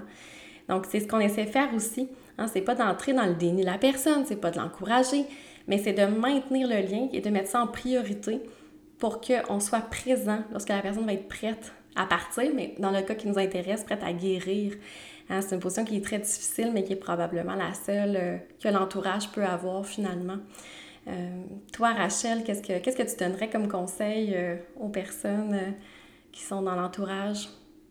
En fait, ça va un peu dans le même sens que les deux filles. Là, vraiment, moi, la règle numéro un que j'avais avec mes parents, autant avant qu'après mon hospitalisation, c'était vraiment on, laisse, on me laisse en parler avec les professionnels avec qui mmh je vois. Donc, euh, j'en parle au psychologue, j'en parle à l'infirmière, j'en parle à la travailleuse sociale, mais tout ce qui est nourriture, tout ce qui est poids, on n'en parle pas à la table, on n'en parle pas à la maison. Donc, ça, c'était super important parce que, comme un peu euh, les filles disaient, moi, aussi, mon père me disait, là, ben, t'as juste à manger. C'est typique des papas, hein? Colin, je, ne veux pas dire ça, mais on entend ça souvent, malheureusement. Mais c'est comme si on disait un peu à un anxieux, ben, arrête de stresser, reste mhm. bien aller. Ben, c'est un peu la même chose de dire ça à, une personne qui souffre d'un trouble alimentaire, ça ne réglera pas le problème. Donc, on a beau s'acharner sur la personne, guérira mhm. en lui disant ça. Donc, je pense vraiment c'est d'être sans jugement, à l'écoute, puis d'éviter. Mhm. Puis, quand la personne a de l'aide, ben, en laisser en parler avec les professionnels qu'elle qu'elle voit.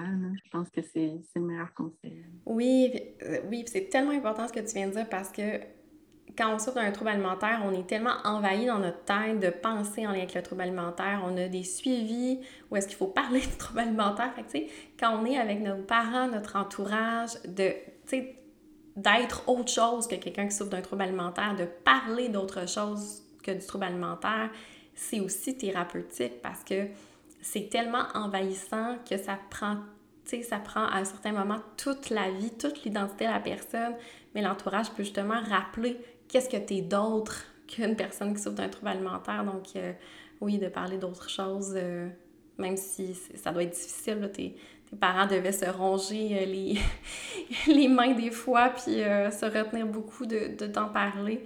Mais clairement, ça a été ce qui a aidé finalement. tu, le, tu le confirmes aujourd'hui. Oui, absolument.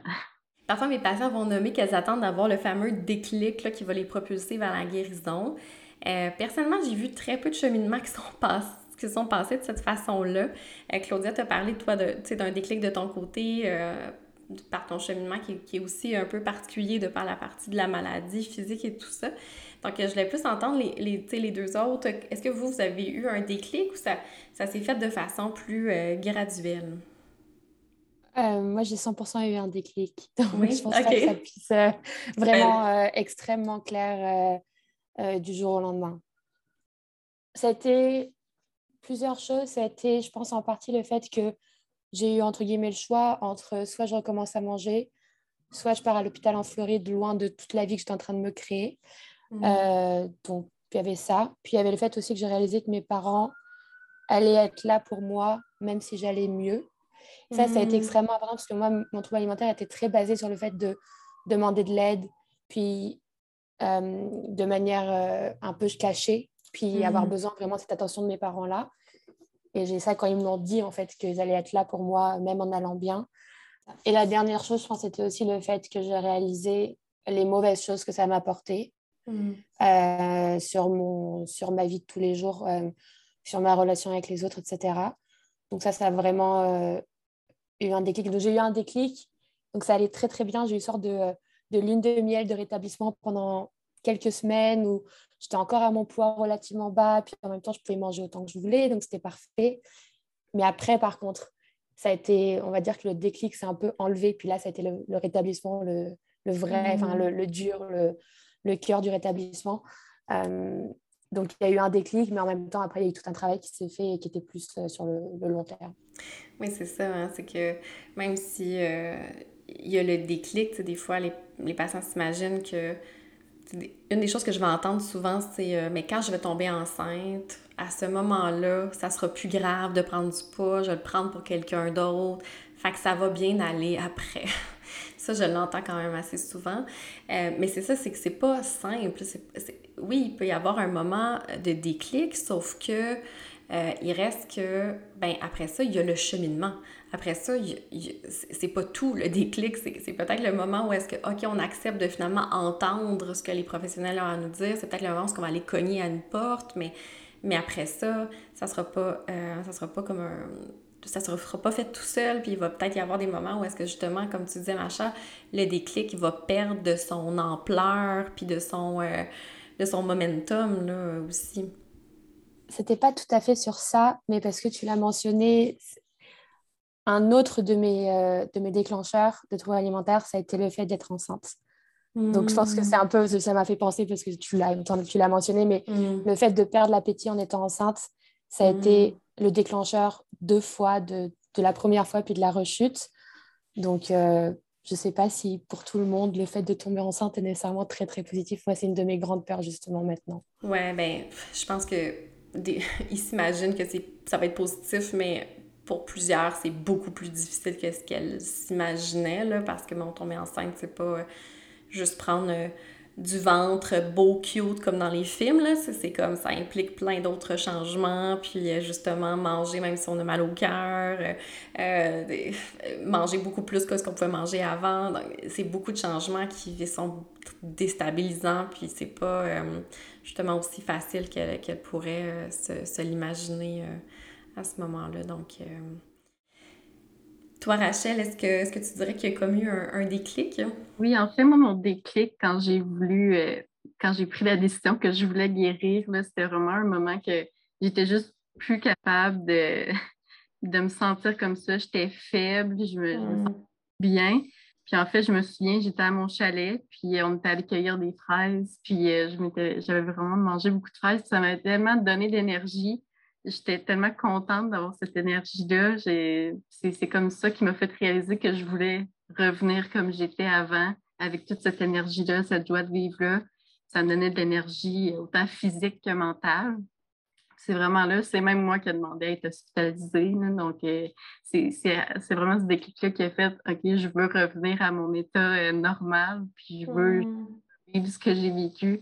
Puis c'est ça, j'ai demandé à être aller à l'hôpital parce que je, voulais guérir, là, je voulais m'en sortir. Donc, tu es allée à l'hôpital comme une deuxième fois, ça a été comme une deuxième hospice ou?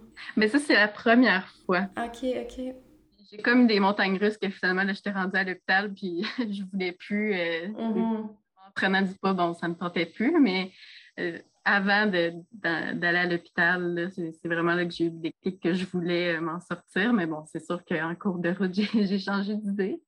Mais c'est ça, d'où mon point que le déclic que, que, les gens attendent parfois, c'est pas, euh, pas aussi simple. Hein. Donc, même si tu l'as eu, euh, après ça arrivent les moments où ils sont difficiles parce que justement, la, la prise de poids qui va avec le rétablissement dans le cas de l'anorexie, ben c'est hyper difficile. C'est le bout où l'entourage commence à souffler un peu.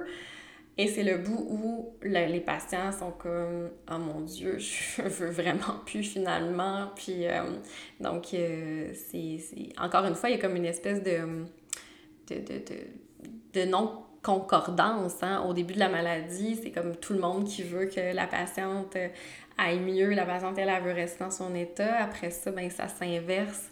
Ou est-ce que euh, l'entourage est comme Ah, tu sais, c'est bon, on continue comme ça. Puis la patiente est comme Non, moi, je veux reculer.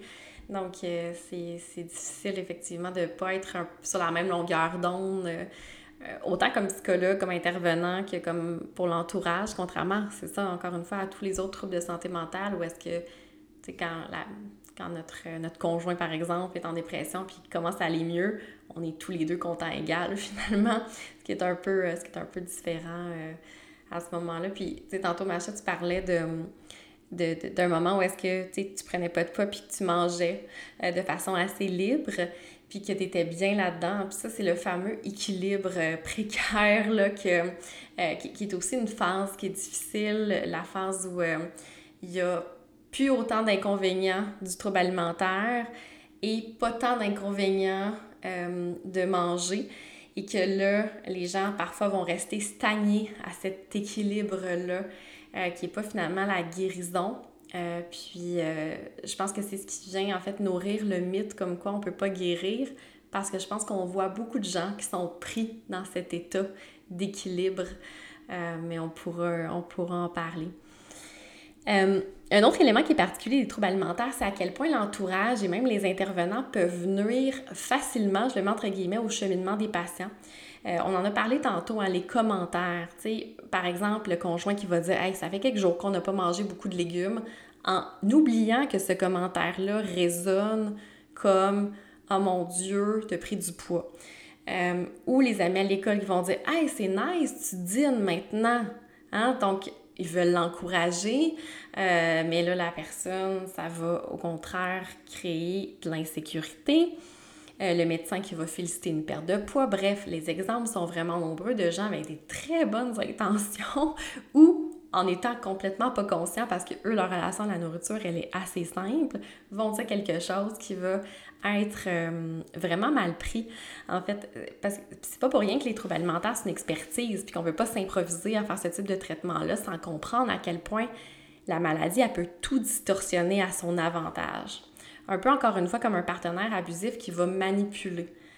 Euh, donc, des commentaires qui, peu importe dans quelle direction ils vont être pris, tu sais, t'as mangé beaucoup, t'as pas mangé beaucoup, t'as pris du poids, t'as pas pris poids. Euh, tu sais, puis des fois, les patients vont, vont, aller chercher de leur entourage. Hey, trouves-tu que j'ai pris du poids? Euh, tu trouves que ça me va bien? Puis là, ben, les gens veulent les encourager. fait qu'ils vont dire comme, mais oui, mais c'est ça qu'on veut. Mais la maladie, elle, ce qu'elle entend, c'est pas ça. Puis elle va vraiment le distorsionner pour que ça devienne euh, comme euh, un obstacle finalement à, la guérison. Je sais pas si euh, vous, vous avez, vous avez été consciente de ça, comme est-ce que comment vous l'expliqueriez, cette espèce de distorsion-là de, du trouble alimentaire par rapport à ce genre de commentaires? Bien, je pense qu'on accorde tellement d'importance au poids, puis à ce qu'on mange, qu'on pense que tous les commentaires du monde sont liés à ça. Là. Mm. Tout, je pouvais faire un lien avec absolument tout ce que tout le monde disait sur mon poids à moi, puis sur mon apparence à moi. Je, ben, puis j'ose même pas dire des choses qui m'ont trigger, là, qui, comme on dit en mm-hmm. français, qui vont déclencher, mm-hmm. parce que je suis persuadée que c'est très déclencheur là, pour bien du monde avec des troubles alimentaires, mais c'est à l'infini. Euh.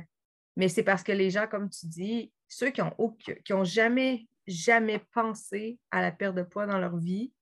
Ils ne comprennent pas du tout que c'est pas juste un caprice ou euh, un, désir de perdre de poids, c'est bien plus fort que ça. Mm-hmm. Fait que, absolument tous les commentaires sur la Ah, elle est bonne de faire du sport, puis Ah, elle, telle affaire, puis euh, euh, tel chiffre de poids, c'est donc bien un beau chiffre, puis tel chiffre de, de pantalon, c'est donc ben ça, la, plus belle taille, puis euh, toutes les magazines. C'est impossible de ne de, pas avoir des déclencheurs. Tout le monde parle d'apparence tout le temps. Puis, plus particulièrement pour les filles, c'est aussi vrai pour les gars, puis de plus en plus vrai pour les gars, malheureusement aussi. Mais, moi, souvent, je trouve, là, tu euh, tel gars, euh, il y a une nouvelle blonde. Qu'est-ce qu'on dit? Es-tu belle, sa blonde? Mmh. Puis quand la, fille a un nouveau chum, on dit pas, il est-tu beau, son chum? C'est pas ça la première question. Mais la première question de c'est qui le nouveau chum à, la nouvelle blonde à Eric, es-tu belle? C'est ça, comme si c'était vraiment ça qui était intéressant ou qui rendait intéressante sa nouvelle blonde qu'on n'a même pas rencontrée encore. Puis on associe tellement beauté à la minceur. Fait que, tu sais, qu'on parle de beauté, de poids, d'activité physique, d'alimentation, euh, de santé, tout, mhm. je pouvais tout faire un lien avec, euh, avec mon apparence. Oui, c'est ça, parce que en fait, le trouble alimentaire rend la personne égocentrique. C'est pas, la personne n'est pas égocentrique, mais le trouble alimentaire l'amène à se ramener beaucoup à elle. Donc, effectivement, quelque chose qui n'a rien à voir va être pris en lien avec son propre rapport au corps et à l'alimentation. Donc, euh, ouais, c'est un bon exemple, effectivement. Macha, toi, qu'est-ce que tu dirais de ce genre de commentaires-là qui, qui était comme distorsionné dans, ta tête? Ouais, moi j'avais ça aussi énormément. Euh, surtout des choses bien intentionnées, comme Ah, t'as l'air vraiment saine. Puis là, c'était vraiment genre la fin du monde qu'on me dise ça. Mais même, je pense, le moment le plus extrême que j'ai eu, c'est quand on m'a dit T'es belle. Pendant une journée entière, j'ai pensé qu'à ça. Puis j'étais genre, et c'était avec ma meilleure amie, donc j'ai pu lui poser plein de questions, mais elle était genre, je veux pas répondre. Mais c'était comme, qu'est-ce que tu veux dire mmh. par là? Mais j'étais en rétablissement, mais je n'étais pas rétablie du tout, mais j'étais en rétablissement. Donc j'étais genre, ça veut dire quoi? Qu'est-ce que tu veux dire? C'était juste rien, je veux rien dire, t'es juste belle. Genre, on s'en fout. Genre, c'était pas, il n'y avait, avait, aucun commentaire par rapport à mon poids ou par rapport à. Mmh. C'était vraiment. Euh, et c'était fou parce que vraiment, ça m'a fait rendre compte à quel point, mais tout tout, tout, tout, tout, tout pouvait être mal interprété. Mmh. Euh, parce que, euh, comme je disais, on, est, on, devient, je pense, très égocentrique. Euh, puis ça me rendait méchante parfois aussi. Parfois, si quelqu'un me disait quelque chose, genre, oh, je vais pouvoir te prêter mes habits maintenant. Puis moi, j'étais mm. comme, ah, j'ai tellement pas envie. Puis je suis genre, mais machin, mais mm. comment t'as pu dire ça à l'époque? C'est vraiment pas sympa pour quelqu'un. Mais comme vraiment, on devient vraiment hyper égocentrique. On a l'impression que tous les commentaires, euh, oui, comme tu disais, que tous les commentaires peuvent, euh, le trouble alimentaire va essayer de les utiliser pour remettre dans le trouble alimentaire quoi que va être le tout et son contraire. Euh, mm. peut être utilisé. Donc, c'est vraiment, euh, c'est vraiment difficile ces commentaires. C'est ça que je pense que juste ne pas faire de commentaires, c'est le mieux. Mais aussi, dans la vie, il y a des commentaires. Donc, c'est aussi apprendre à gérer ces commentaires. Je pense qu'il y a un juste milieu de pas commenter sur le poids des personnes. En même temps, on va pas arrêter de dire aux gens qui sont beaux, enfin, à tout jamais, parce qu'on a peur que ce que ça peut créer. Donc, vraiment apprendre aussi à, à gérer ces commentaires, même si c'est difficile, c'est important, je pense aussi parce que c'est la mhm. vie, on ne peut pas être trigger tout le temps non plus. Donc, je pense qu'il y a des choses qu'on peut mettre en place et en même temps apprendre à gérer. Mhm, effectivement.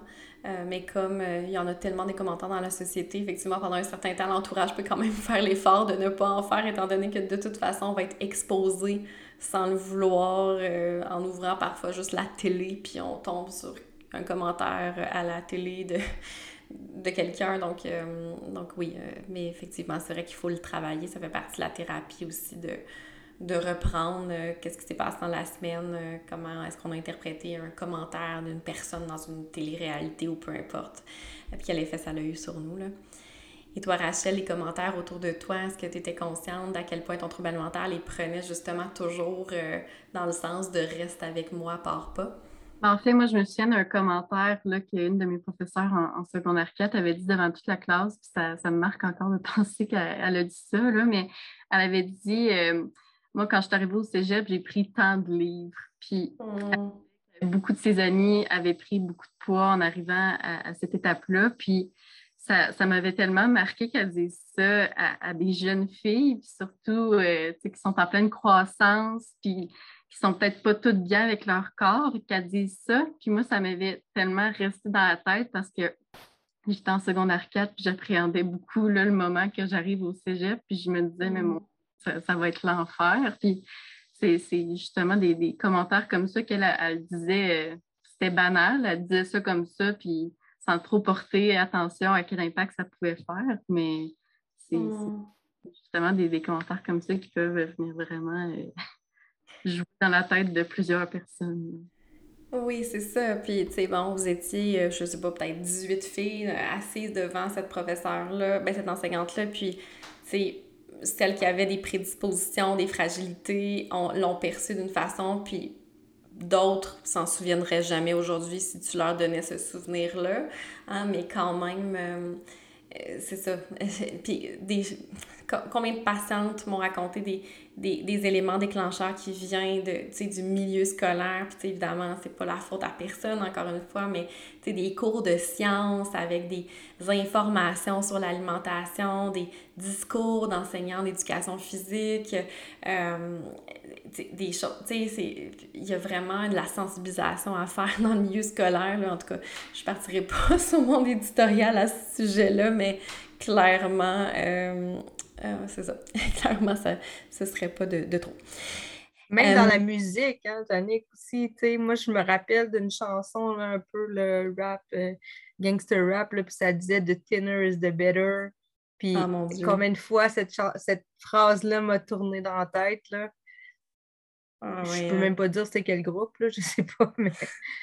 Oui, effectivement.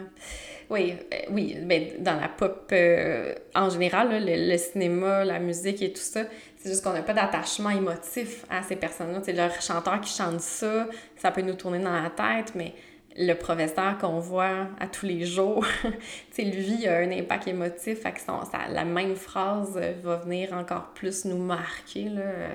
Mais, mais oui, effectivement, là, c'est clair que. Vers 2, là, il y avait un prof, mais là, c'était beaucoup encore plus flagrant, là, qui, qui avait fait lever dans la classe les filles minces. C'était ça, là, ouais. puis là, euh, puis il, dit, il commentait sur, ben en fait, encore une fois, moi j'étais dans celle qui avait été levée mince avant mon trouble alimentaire, mais il m'avait fait rasseoir parce qu'il voyait que j'étais plus, que sûrement j'allais être plus costaud parce qu'il avait vu euh, il avait dit Ah, Claudia, oui, mince, mais elle, risque d'être euh, costaude à cause justement les épaules, le dos, tout, on m'en parle tout le temps. Euh, mais qui m'avait fait rasseoir. Puis, quand j'y repense, je, me rappelle que ça, ça m'a vraiment marqué. Puis après ça, j'ai pas longtemps après, j'ai eu le diabète, puis j'ai eu les commentaires aussi euh, des pédiatres. Tu sais, es une nageuse ou je sais pas quoi là, à cause de, des épaules? Puis, mais après ça, je repense aussi qu'il y avait plein de filles qui s'étaient qui n'avaient pas fait lever du tout non plus, tu sais, que je ne sais pas comment elles, elles l'ont vécu, là. Mais c'est spécial. Ça, fait, ça fait 25 ans. Peut-être que ça a changé. Mon Dieu, j'espère. Je suis vraiment outrée. My God. Eh là là là là. Ben, tu sais, il faut dire que ça fait pas si longtemps qu'ils ont, ont arrêté la pesée dans les écoles secondaires. Là, en ce moment, il y en a encore dans les cégeps, mais il y en avait dans les écoles secondaires il n'y a pas si longtemps que ça. J'ai pas la date en tête, là, mais tu sais, ça aussi, c'est absurde. En tout cas, bref, je prépare ça bien longtemps sur mon éditorial de ça, mais si euh, jamais quelqu'un qui nous écoute dans le milieu scolaire et qui a besoin d'une formation, ça me faire plaisir d'aller donner euh, une, coupe d'informations pour, pour aider. donc là, j'ai envie qu'on parle de votre, de votre guérison, de votre cheminement. la guérison d'un trouble alimentaire, bon, c'est difficile, on l'a nommé, c'est rarement linéaire. La rechute fait partie de beaucoup de euh, de cheminement de guérison aussi. J'ai envie de vous, de vous entendre là, une, après l'autre parler de, de ce cheminement-là. Qu'est-ce qui vous a aidé euh, à, vous, euh, à vous rendre où est-ce que vous êtes aujourd'hui? ben moi, je pense que qu'est-ce qui m'a le plus aidé, c'est que j'avais vraiment atteint une souffrance extrême où à chaque fois où j'avais tendance, je ne peux pas dire que j'ai jamais essayé de guérir avant, là, avant le grand déclic que j'ai mm. parlé, là, mais à ce moment-là, c'est je me disais, rien est plus pire que vivre avec ça. Donc, je pouvais toujours me ramener à peu importe ce qui arrive, si je prends du poids, si euh, je ne veux plus jamais retourner là. C'était comme je pouvais plus. Puis une fois que c'était enclenché, effectivement, j'ai pris du poids là, énormément au début quand j'ai commencé à, guérir, mais je l'acceptais déjà. Là. Peut-être que je me suis rendue tellement au fond que j'avais plus le choix de mmh. remonter. Là. Mais c'était toujours ça qui était. Euh, je, forçais, puis tu sais, on en a parlé ensemble euh, en dehors du podcast, mais pour moi, ça a été comme ma décision où j'ai commencé par euh, rencontrer une psychologue deux fois. J'avais vraiment pas beaucoup de, sous. J'étais partie de chez mes parents très jeune, puis mes parents non plus. Ce pas des, personnes qui avaient beaucoup de sous. On était beaucoup d'enfants chez moi. Je m'étais payé deux rencontres chez une psy qui m'avait donné beaucoup de lectures. J'ai poursuivi euh, mon cheminement. Puis après ça, quand j'ai eu des, les moyens, ben, je voyais, j'étais capable de me regarder pour me dire qu'il y a des choses que je faisais bizarres. Tu sais, s'il arrivait un conflit, mmh. aucun lien avec l'alimentation ou avec le poids, ma première réaction, c'était d'arrêter de manger. Puis là, j'étais capable de me dire, ça, c'est pas tout à fait la norme.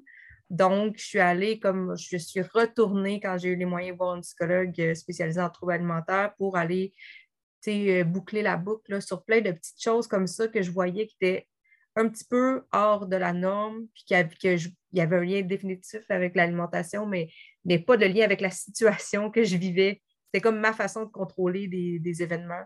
Mais c'est ça, pour moi, ça a vraiment été ça. Je me suis répété souvent, rien est pire que ce que j'ai vécu. Mm. Donc, il faut que je continue, que je lâche pas. C'est un peu avoir la foi en la guérison, là, même si le processus est très souffrant. La guérison d'un trouble alimentaire, moi, je trouve que c'est un processus très souffrant. il faut vraiment croire qu'au bout de la ligne, c'est mieux pour accepter de souffrir comme ça pour, euh, pour euh, y aller, mais c'est tellement, tellement merveilleusement mieux. Pour moi, il n'y aura pas de, retour, j'en suis persuadée. Je pense que pour moi, c'est important de réaliser que j'ai un privilège énorme qui est du fait que mes parents avaient de l'argent, puis étaient prêts à en mettre dans mon rétablissement. Et ça, c'est un privilège que, qui est vraiment immense. Puis mmh. je veux vraiment le reconnaître, puis vraiment le mentionner parce que c'est vraiment pas le cas de tout le monde.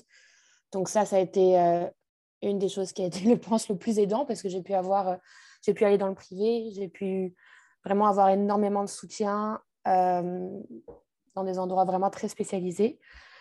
mais outre que ça, je pense que le fait d'avoir travaillé sur les raisons profondes de mon trouble alimentaire, ça, ça a été vraiment très important d'aller au-delà de la nourriture, mais même au-delà de juste, c'est un besoin de contrôle, mais vraiment, genre, pourquoi j'avais tant ce besoin de contrôle, puis pourquoi j'avais autant besoin de mmh. changer, mon physique, d'où ça venait? Ça, ça a été très important dans tout ce qui était la thérapie euh, à côté. Euh, puis, je pense qu'un de mes facteurs protecteurs, plutôt, après, par la suite, quand ça commençait à aller mieux, c'est vraiment de réaliser à quel point euh, j'étais une personne beaucoup plus beaucoup plus riche euh, intérieurement quand, quand, ça allait, quand ça allait mieux bien. Donc ça, ça a été... Euh, c'est vraiment quelque chose qui m'a mené euh, vraiment vers le rétablissement. Puis qui, dès que j'ai des tout petits moments où là, je me dis, ah, ça serait cool peut-être de juste un petit peu perdre de poids, juste un petit peu, ben là, je me dis, non, machin, n'as pas envie de retourner là-dedans, là, tu peux sortir, tu peux voir tes amis, tu peux faire la fête, puis tu peux vivre ta jeunesse vraiment à 100% ce qui n'était pas du tout possible avant. Donc tout ça, c'est vraiment euh, ce qui m'aide et qui est vraiment des facteurs protecteurs. Mm. Donc, euh, puis avoir des psychologues et des, et des nutritionnistes, puis des professionnels absolument incroyables partout où je suis allée, euh, ça, ça a été extrêmement aidant aussi. Tu as nommé beaucoup de choses à travers tes différentes interventions qui montrent à quel point un trouble alimentaire, c'est complexe. Hein?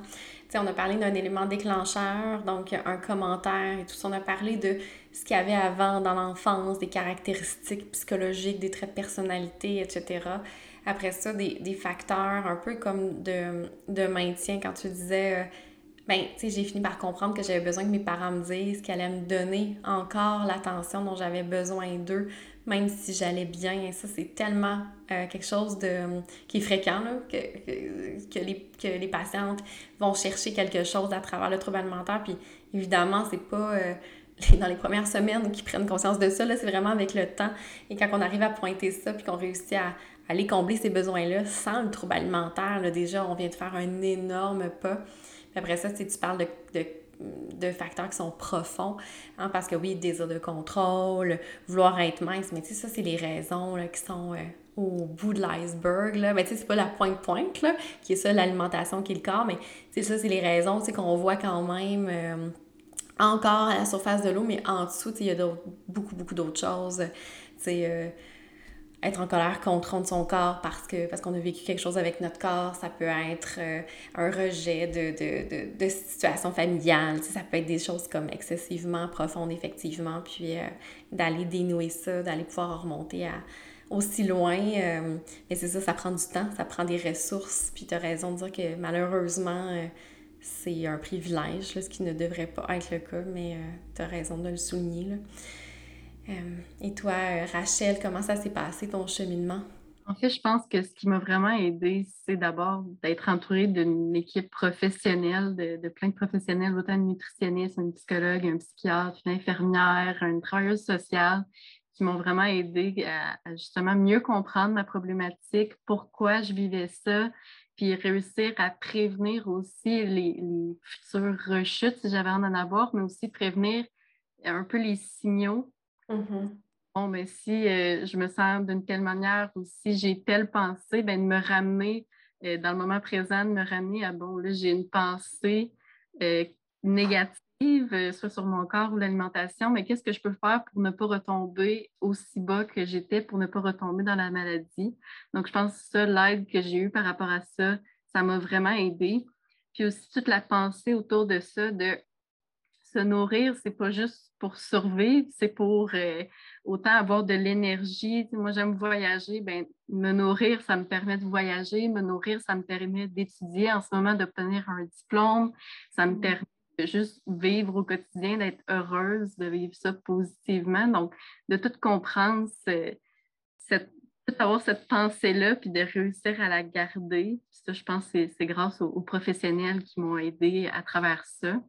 Mm de, se construire euh, tout, euh, euh, ce, coffre à outils-là, puis de réussir à l'utiliser par la suite. C'est sûr que ça ne se fait pas du jour au lendemain, là, mais de, réussir à être entouré pour justement bien utiliser ces outils-là, -là, c'est vraiment ce qui m'a aidé.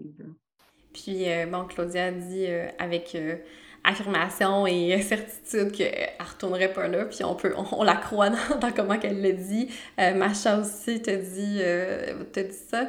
Toi, Rachel, est-ce que tu sens que, que, tu pourrais être encore fragile ou euh, tu as l'impression que, que tu la, la, la, prévention de la rechute, c'est même ça, c'est chose du passé, puis tu as confiance que ça n'arrivera plus? Ben, je me suis souvent posé la question. En même temps, moi, je me dis qu'en ce moment, je, suis dans des conditions propices euh, à, ne pas rechuter dans le sens que je, j'aime mon corps, euh, je ne veux pas euh, mal dire ça, mais je rentre dans, le moule de la société, donc je n'ai pas nécessairement de quelque chose qui pourrait m'amener à rechuter, même si je pouvais être avoir le même corps que quand j'ai commencé à avoir la maladie. Mais moi, ce que je me posais beaucoup comme question, c'est quand je vais tomber enceinte, quand je vais accoucher, mon corps va changer. Quand je vais vieillir, mon corps va changer aussi. Est-ce que je vais être capable d'encore utiliser mes, mes outils que, que j'ai dans mon coffre à outils? Est-ce que je vais être capable de surmonter le fait que mon corps va changer? Je vais avoir euh, un, nouveau corps que je vais devoir apprivoiser, puis vivre avec, puis aimer quand même. Donc, ça, c'est sûr que c'est quelque chose qui m'inquiète un peu plus, mais en ce moment, je dirais que je, me sens forte à affronter ces étapes-là, mais... Puis, euh, euh, justement les gens qui, euh, qui pourraient un peu penser la même chose que toi, tu sais, ce qui...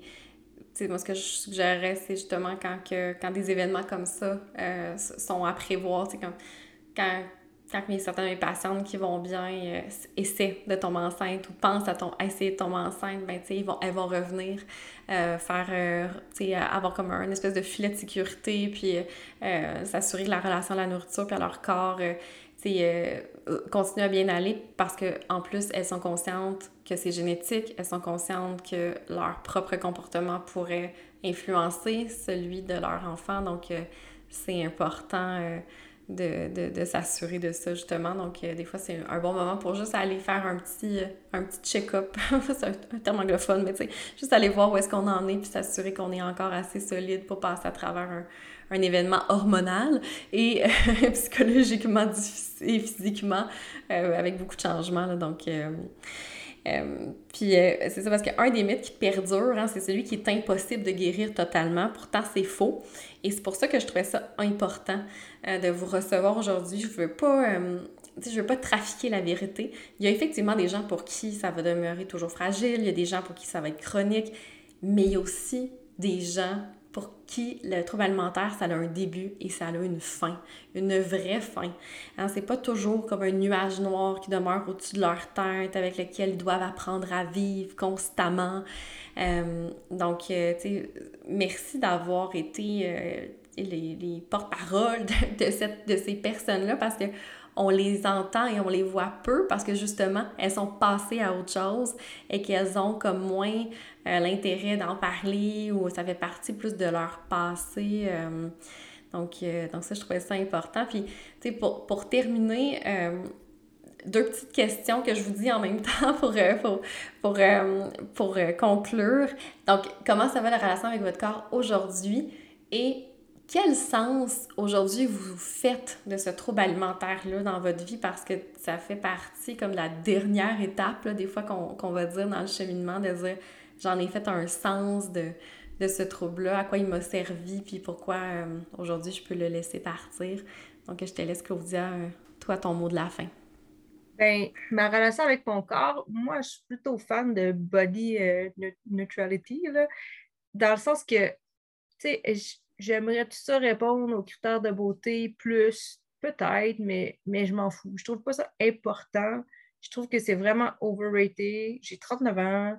J'ai un enfant, j'ai un deuxième enfant dans le ventre au moment où on se parle. Mm. Ça m'est arrivé souvent, Rachel, ce que tu disais de mon poids a fluctué, pas par, pas par trouble alimentaire, par la vie, selon euh, toutes sortes de, de, réalités que j'ai vécues. Dans... Puis c'est ça qui m'a prouvé que j'étais guérie, dans le sens que quand j'ai pris du poids puis que j'ai pas réagi, que mm-hmm. j'ai dit Ah ben, c'était mm. ça ma réaction. Ben là, c'est là que je me suis dit Ah ben, je suis même capable de prendre du poids sans penser à couper la, la bouffe. Fait que ça, ça m'a. Euh, puis, tu sais, c'est un peu là. Euh, tu sais, maintenant, quand je pense à tous les critères de beauté, là, la féministe en moi qui ressort, puis je me dis, sais-tu pourquoi c'est si important? Puis c'est pas vrai que c'est important, puis je me définis pas dans la vie comme étant une, une, personne qui, est belle ou pas belle parce que c'est pas important, vraiment. Fait que c'est plus vraiment dans la neutralité. Euh, puis, euh, c'était quoi l'autre partie de ta question, donc? Le sens que tu fais aujourd'hui. Moi, c'est ça, j'ai fait un méchant gros sens avec ça. Mm. je suis devenue nutritionniste. J'ai fait un bac en psycho, mais ça donne, euh, ça donne pas un, de métier, un bac en psycho.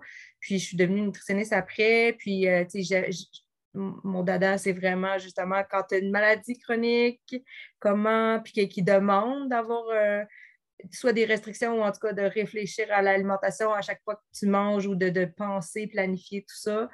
Donc, euh, ça, ça a fait un énorme sens pour moi parce que ça a vraiment teinté ma pratique professionnelle. Puis mm-hmm. maintenant, j'aide des gens. Ça aussi, ça m'aide à m'aider moi-même.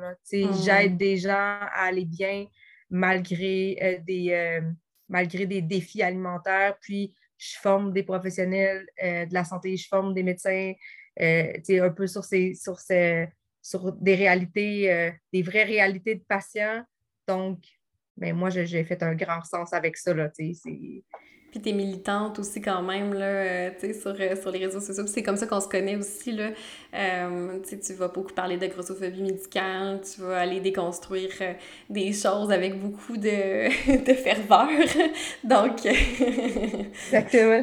sur les réseaux sociaux, je suis un petit peu moins polie, mais oui, effectivement, la stigmatisation médicale à l'égard du poids, c'est quelque chose qui m'importe tellement parce que ça a tellement d'impact oui, sur toutes les personnes qui n'ont pas nécessairement de maladie, mais les personnes qui ont une maladie, on est obligé de fréquenter le système de santé, mm-hmm. puis on se retrouve vraiment dans une position un peu objet, mm. euh, souvent, où, où on parle de nous devant nous comme si on n'était pas là, puis des fois, ça concerne notre poids ou notre alimentation. Ah Donc, euh, toute, la relation euh, entre les patients, puis le système, puis les cliniciens en général, euh, donc, c'est ça, fait que moi, j'aime ça beaucoup aller déconstruire, puis justement diminuer l'importance de, de, paramètres euh, comme le poids ou comme l'alimentation. puis, tu sais, j'aime dire que la seule maladie où je me dis qu'il y a des, une règle qui est stricte, c'est l'allergie.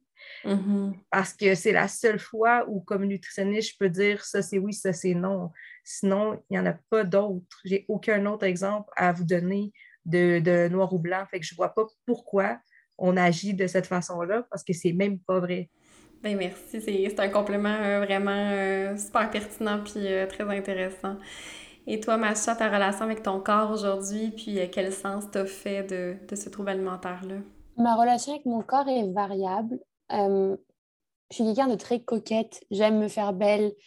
J'aimerais bien que ça soit moins important dans ma vie, mais ça l'est. Puis j'aime beaucoup le fait que j'ai une psy qui assez similaire avec moi, puis qui comprend que oui, il faut que j'apporte moins d'importance à mon apparence, et c'est le cas, mais que je ne peux pas n'en avoir rien à faire parce que c'est quand même crucial pour moi. Euh, donc, c'est vraiment à réussir à, en même temps, porter moins d'importance, en même temps, trouver d'autres moyens de me faire belle puis de me sentir belle que mon poids. Euh, donc, ça, ça j'aimerais bien parfois que ça me soit moins important, mais je veux dire, ça reste que c'est plus sain pour moi que si c'est perdre du poids. Donc, je, mes cheveux, mmh. puis genre plein de trucs comme ça. C'est comme un compromis euh, que tu as fait avec toi-même pour rester dans un équilibre de santé. C'est ça. Puis, mais il y a des moments où ça va moins bien, mais ce qui est bien, c'est que ça ne veut pas dire que je retourne dans mes troubles alimentaires. Donc, c'est là où je sais que mon rétablissement est quand même solide. C'est le fait que même dans les jours où j'ai une très, très mauvaise apparence, enfin, je me sens très mal dans mon corps, bah, ça n'a aucun impact sur, ma, sur mon, alimentation. Puis, je me souviens qu'en rétablissement, on m'avait parlé du fait que euh, tout ce qui est euh, image corporelle, au lieu de prendre 80% de, de, mon, de ma tête, par exemple, prendrait genre beaucoup moins. Ça ne veut pas dire que je ne serais plus là, mais ça ne veut pas dire que je n'aurais pas des mauvais jours, tout le monde peut avoir des mauvais jours, mais c'est juste que ça prendrait pas, ça n'aurait pas un impact aussi gros dans ma vie. Donc, je peux quand même aller au travail. Si je n'aime pas mon apparence, je peux quand même aller voir des amis, mmh. des choses comme ça. Donc, ça, ça a été vraiment euh, important pour moi à réaliser. Puis, les choses que ça m'a apporté, mon trouble alimentaire, puis comment je, je fais, j'en fais du sens. Je pense que ça a révélé énormément de choses sur moi. Je pense que ça a révélé le fait que je n'avais pas du tout d'idée avec mes traumatismes. Donc ça, ça a mhm. été extrêmement important euh, pour moi de réaliser ça. Euh, ça a été aussi un, un appel à l'aide que j'avais besoin de faire depuis très longtemps. Donc ça m'a quand même mhm. permis de faire cet appel à l'aide, même si évidemment ce n'était pas une manière saine de le faire, mais mhm. au final ça a été quand même une, manière de le faire. Puis aujourd'hui, euh, bah, je travaille en sensibilisation à la santé mentale, en partie. Je ne suis pas concentrée sur les troubles alimentaires, mais ça fait quand même partie des choses que je fais. Euh, donc ça, vraiment, c'est, je pense que la prévention, c'est tellement important. Et c'est vraiment quelque chose que j'adore. Et je pense que le fait que j'ai eu moi-même des troubles psychiques, ça a eu un impact sur mon, choix de métier aujourd'hui. Mmh. Puis le fait que dans, ma vie de tous les jours, je suis très body positive, genre avec mes amis, puis avec mon entourage. Puis je protège mes cousines qui sont plus petites. Puis je, quand leurs parents font des commentaires, je suis genre, taisez-vous, qu'est-ce que vous racontez? Puis vraiment dans ma vie tous les jours comme ça, puis sur les réseaux sociaux, euh, même si j'ai pas beaucoup de personnes qui me suivent, mais juste en parler, etc. Puis vraiment faire ce travail de sensibilisation que j'adore faire, puis que je pense que j'aurais pas pris autant à cœur si j'avais pas eu un vécu personnel avec ça. Puis, euh, et toi, Rachel? Ben, en fait, euh, comme je l'ai dit tantôt, là, je, je, vis bien avec mon corps en ce moment. J'ai une belle relation avec mon corps. Puis le mot d'ordre que je me donne beaucoup, c'est équilibre. Mm surtout dans mon alimentation, euh, au début, on parlait beaucoup là, justement que le vendredi, c'était la journée malbouffe, bonbon. Ben, aujourd'hui, je ne me mets plus nécessairement cette restriction-là, autant que, que, je veux rester en santé puis je veux bien manger. Ça reste que je, tout est une question d'équilibre. Si ça me tente de, manger euh, de la malbouffe euh, un mardi, mais ce sera un mardi. Puis si j'ai le goût d'en manger un vendredi, ben, je le ferai aussi. Puis que ce soit autant pour les desserts que n'importe quoi, c'est autant que ce soit équilibré. Je ne veux pas me restreindre. Puis je pense que c'est vraiment ça qui, me garde euh, équilibré, justement, de, garder un équilibre. Puis c'est vraiment mon, mon d'ordre à tous les jours là, pour rester en santé, autant mentale que physique. En fait, je, l'utilise comme je l'utilise positivement. Je me dis que j'ai tellement fait un grand travail sur moi euh, quand, j'ai eu euh, quand j'ai vécu avec ça. J'ai tellement compris de choses sur moi. Puis maintenant, je l'utilise comme un avantage. Euh, des fois, je vois mes amis se comparer, puis parler de leur physique, puis que ça ne m'atteigne pas. Je pense que je, suis contente de, l'avoir quasiment vécu plus tôt que plus mm. comme là, je peux, je peux l'utiliser positivement, puis je peux même sensibiliser mes amis à justement leur dire de, s'aimer comme elles sont, puis qu'on ne peut rien y changer de toute façon. Là, c'est ça, je l'utilise positivement. Oui, puis, euh, tu sais, quoique, tu sais, bon, vous avez bien décrit à quel point c'était une période très, très, très difficile de votre vie, mais effectivement, moi, j'ai beaucoup de patientes euh, qui vont me dire, euh, tu sais, ce trouble alimentaire-là, je ne le revivrai pas, mais je suis, je suis reconnaissante d'avoir pu faire un suivi psychologique. sans ça, je pense que j'aurais pas confiance en moi, j'aurais pas trahi mon anxiété, j'aurais... ça a été comme un peu la porte d'entrée pour faire de moi quelqu'un euh, qui est outillé. Il y, y, en a de, de, du de leurs 14-15 ans qui me disent Mais ça paraît que moi je fais de la thérapie quand je regarde mes amis, il y a des choses qu'ils comprennent pas, des choses qu'ils voient pas. Euh, donc, euh, je trouve que ce que tu dis, ça vient un peu rejoindre, rejoindre ça. Puis, puis bon, vous êtes toutes les trois en relation d'aide. Donc, je pense aussi que c'est un sens que va faire beaucoup de, pour beaucoup de gens qui ont eu un trouble alimentaire d'aller d'aller travailler soit directement ou indirectement dans ce, dans ce domaine-là pour, pour aller aider. Donc, euh, en tout cas, ben, merci beaucoup d'avoir partagé euh, votre cheminement. Puis, euh, je, sais que cet épisode-là va être très, très écouté et je, suis certaine que ça va éclairer plusieurs personnes. Donc, merci encore. Merci encore une fois à Claudia, Macha et Rachel. Non seulement vous avez été des modèles de rétablissement, mais aussi vous avez démontré qu'il était possible de devenir nutritionniste, de s'engager dans la relation d'aide, même si on a eu un trouble de santé mentale. Merci également à mon équipe de bénévoles, Camille à la recherche, Émilie à la technique. Merci de partager et de parler des épisodes de Dose de Psy autour de vous. Prenez bien soin de vous et je vous retrouve très bientôt pour un autre épisode de Dose de Psy, le podcast.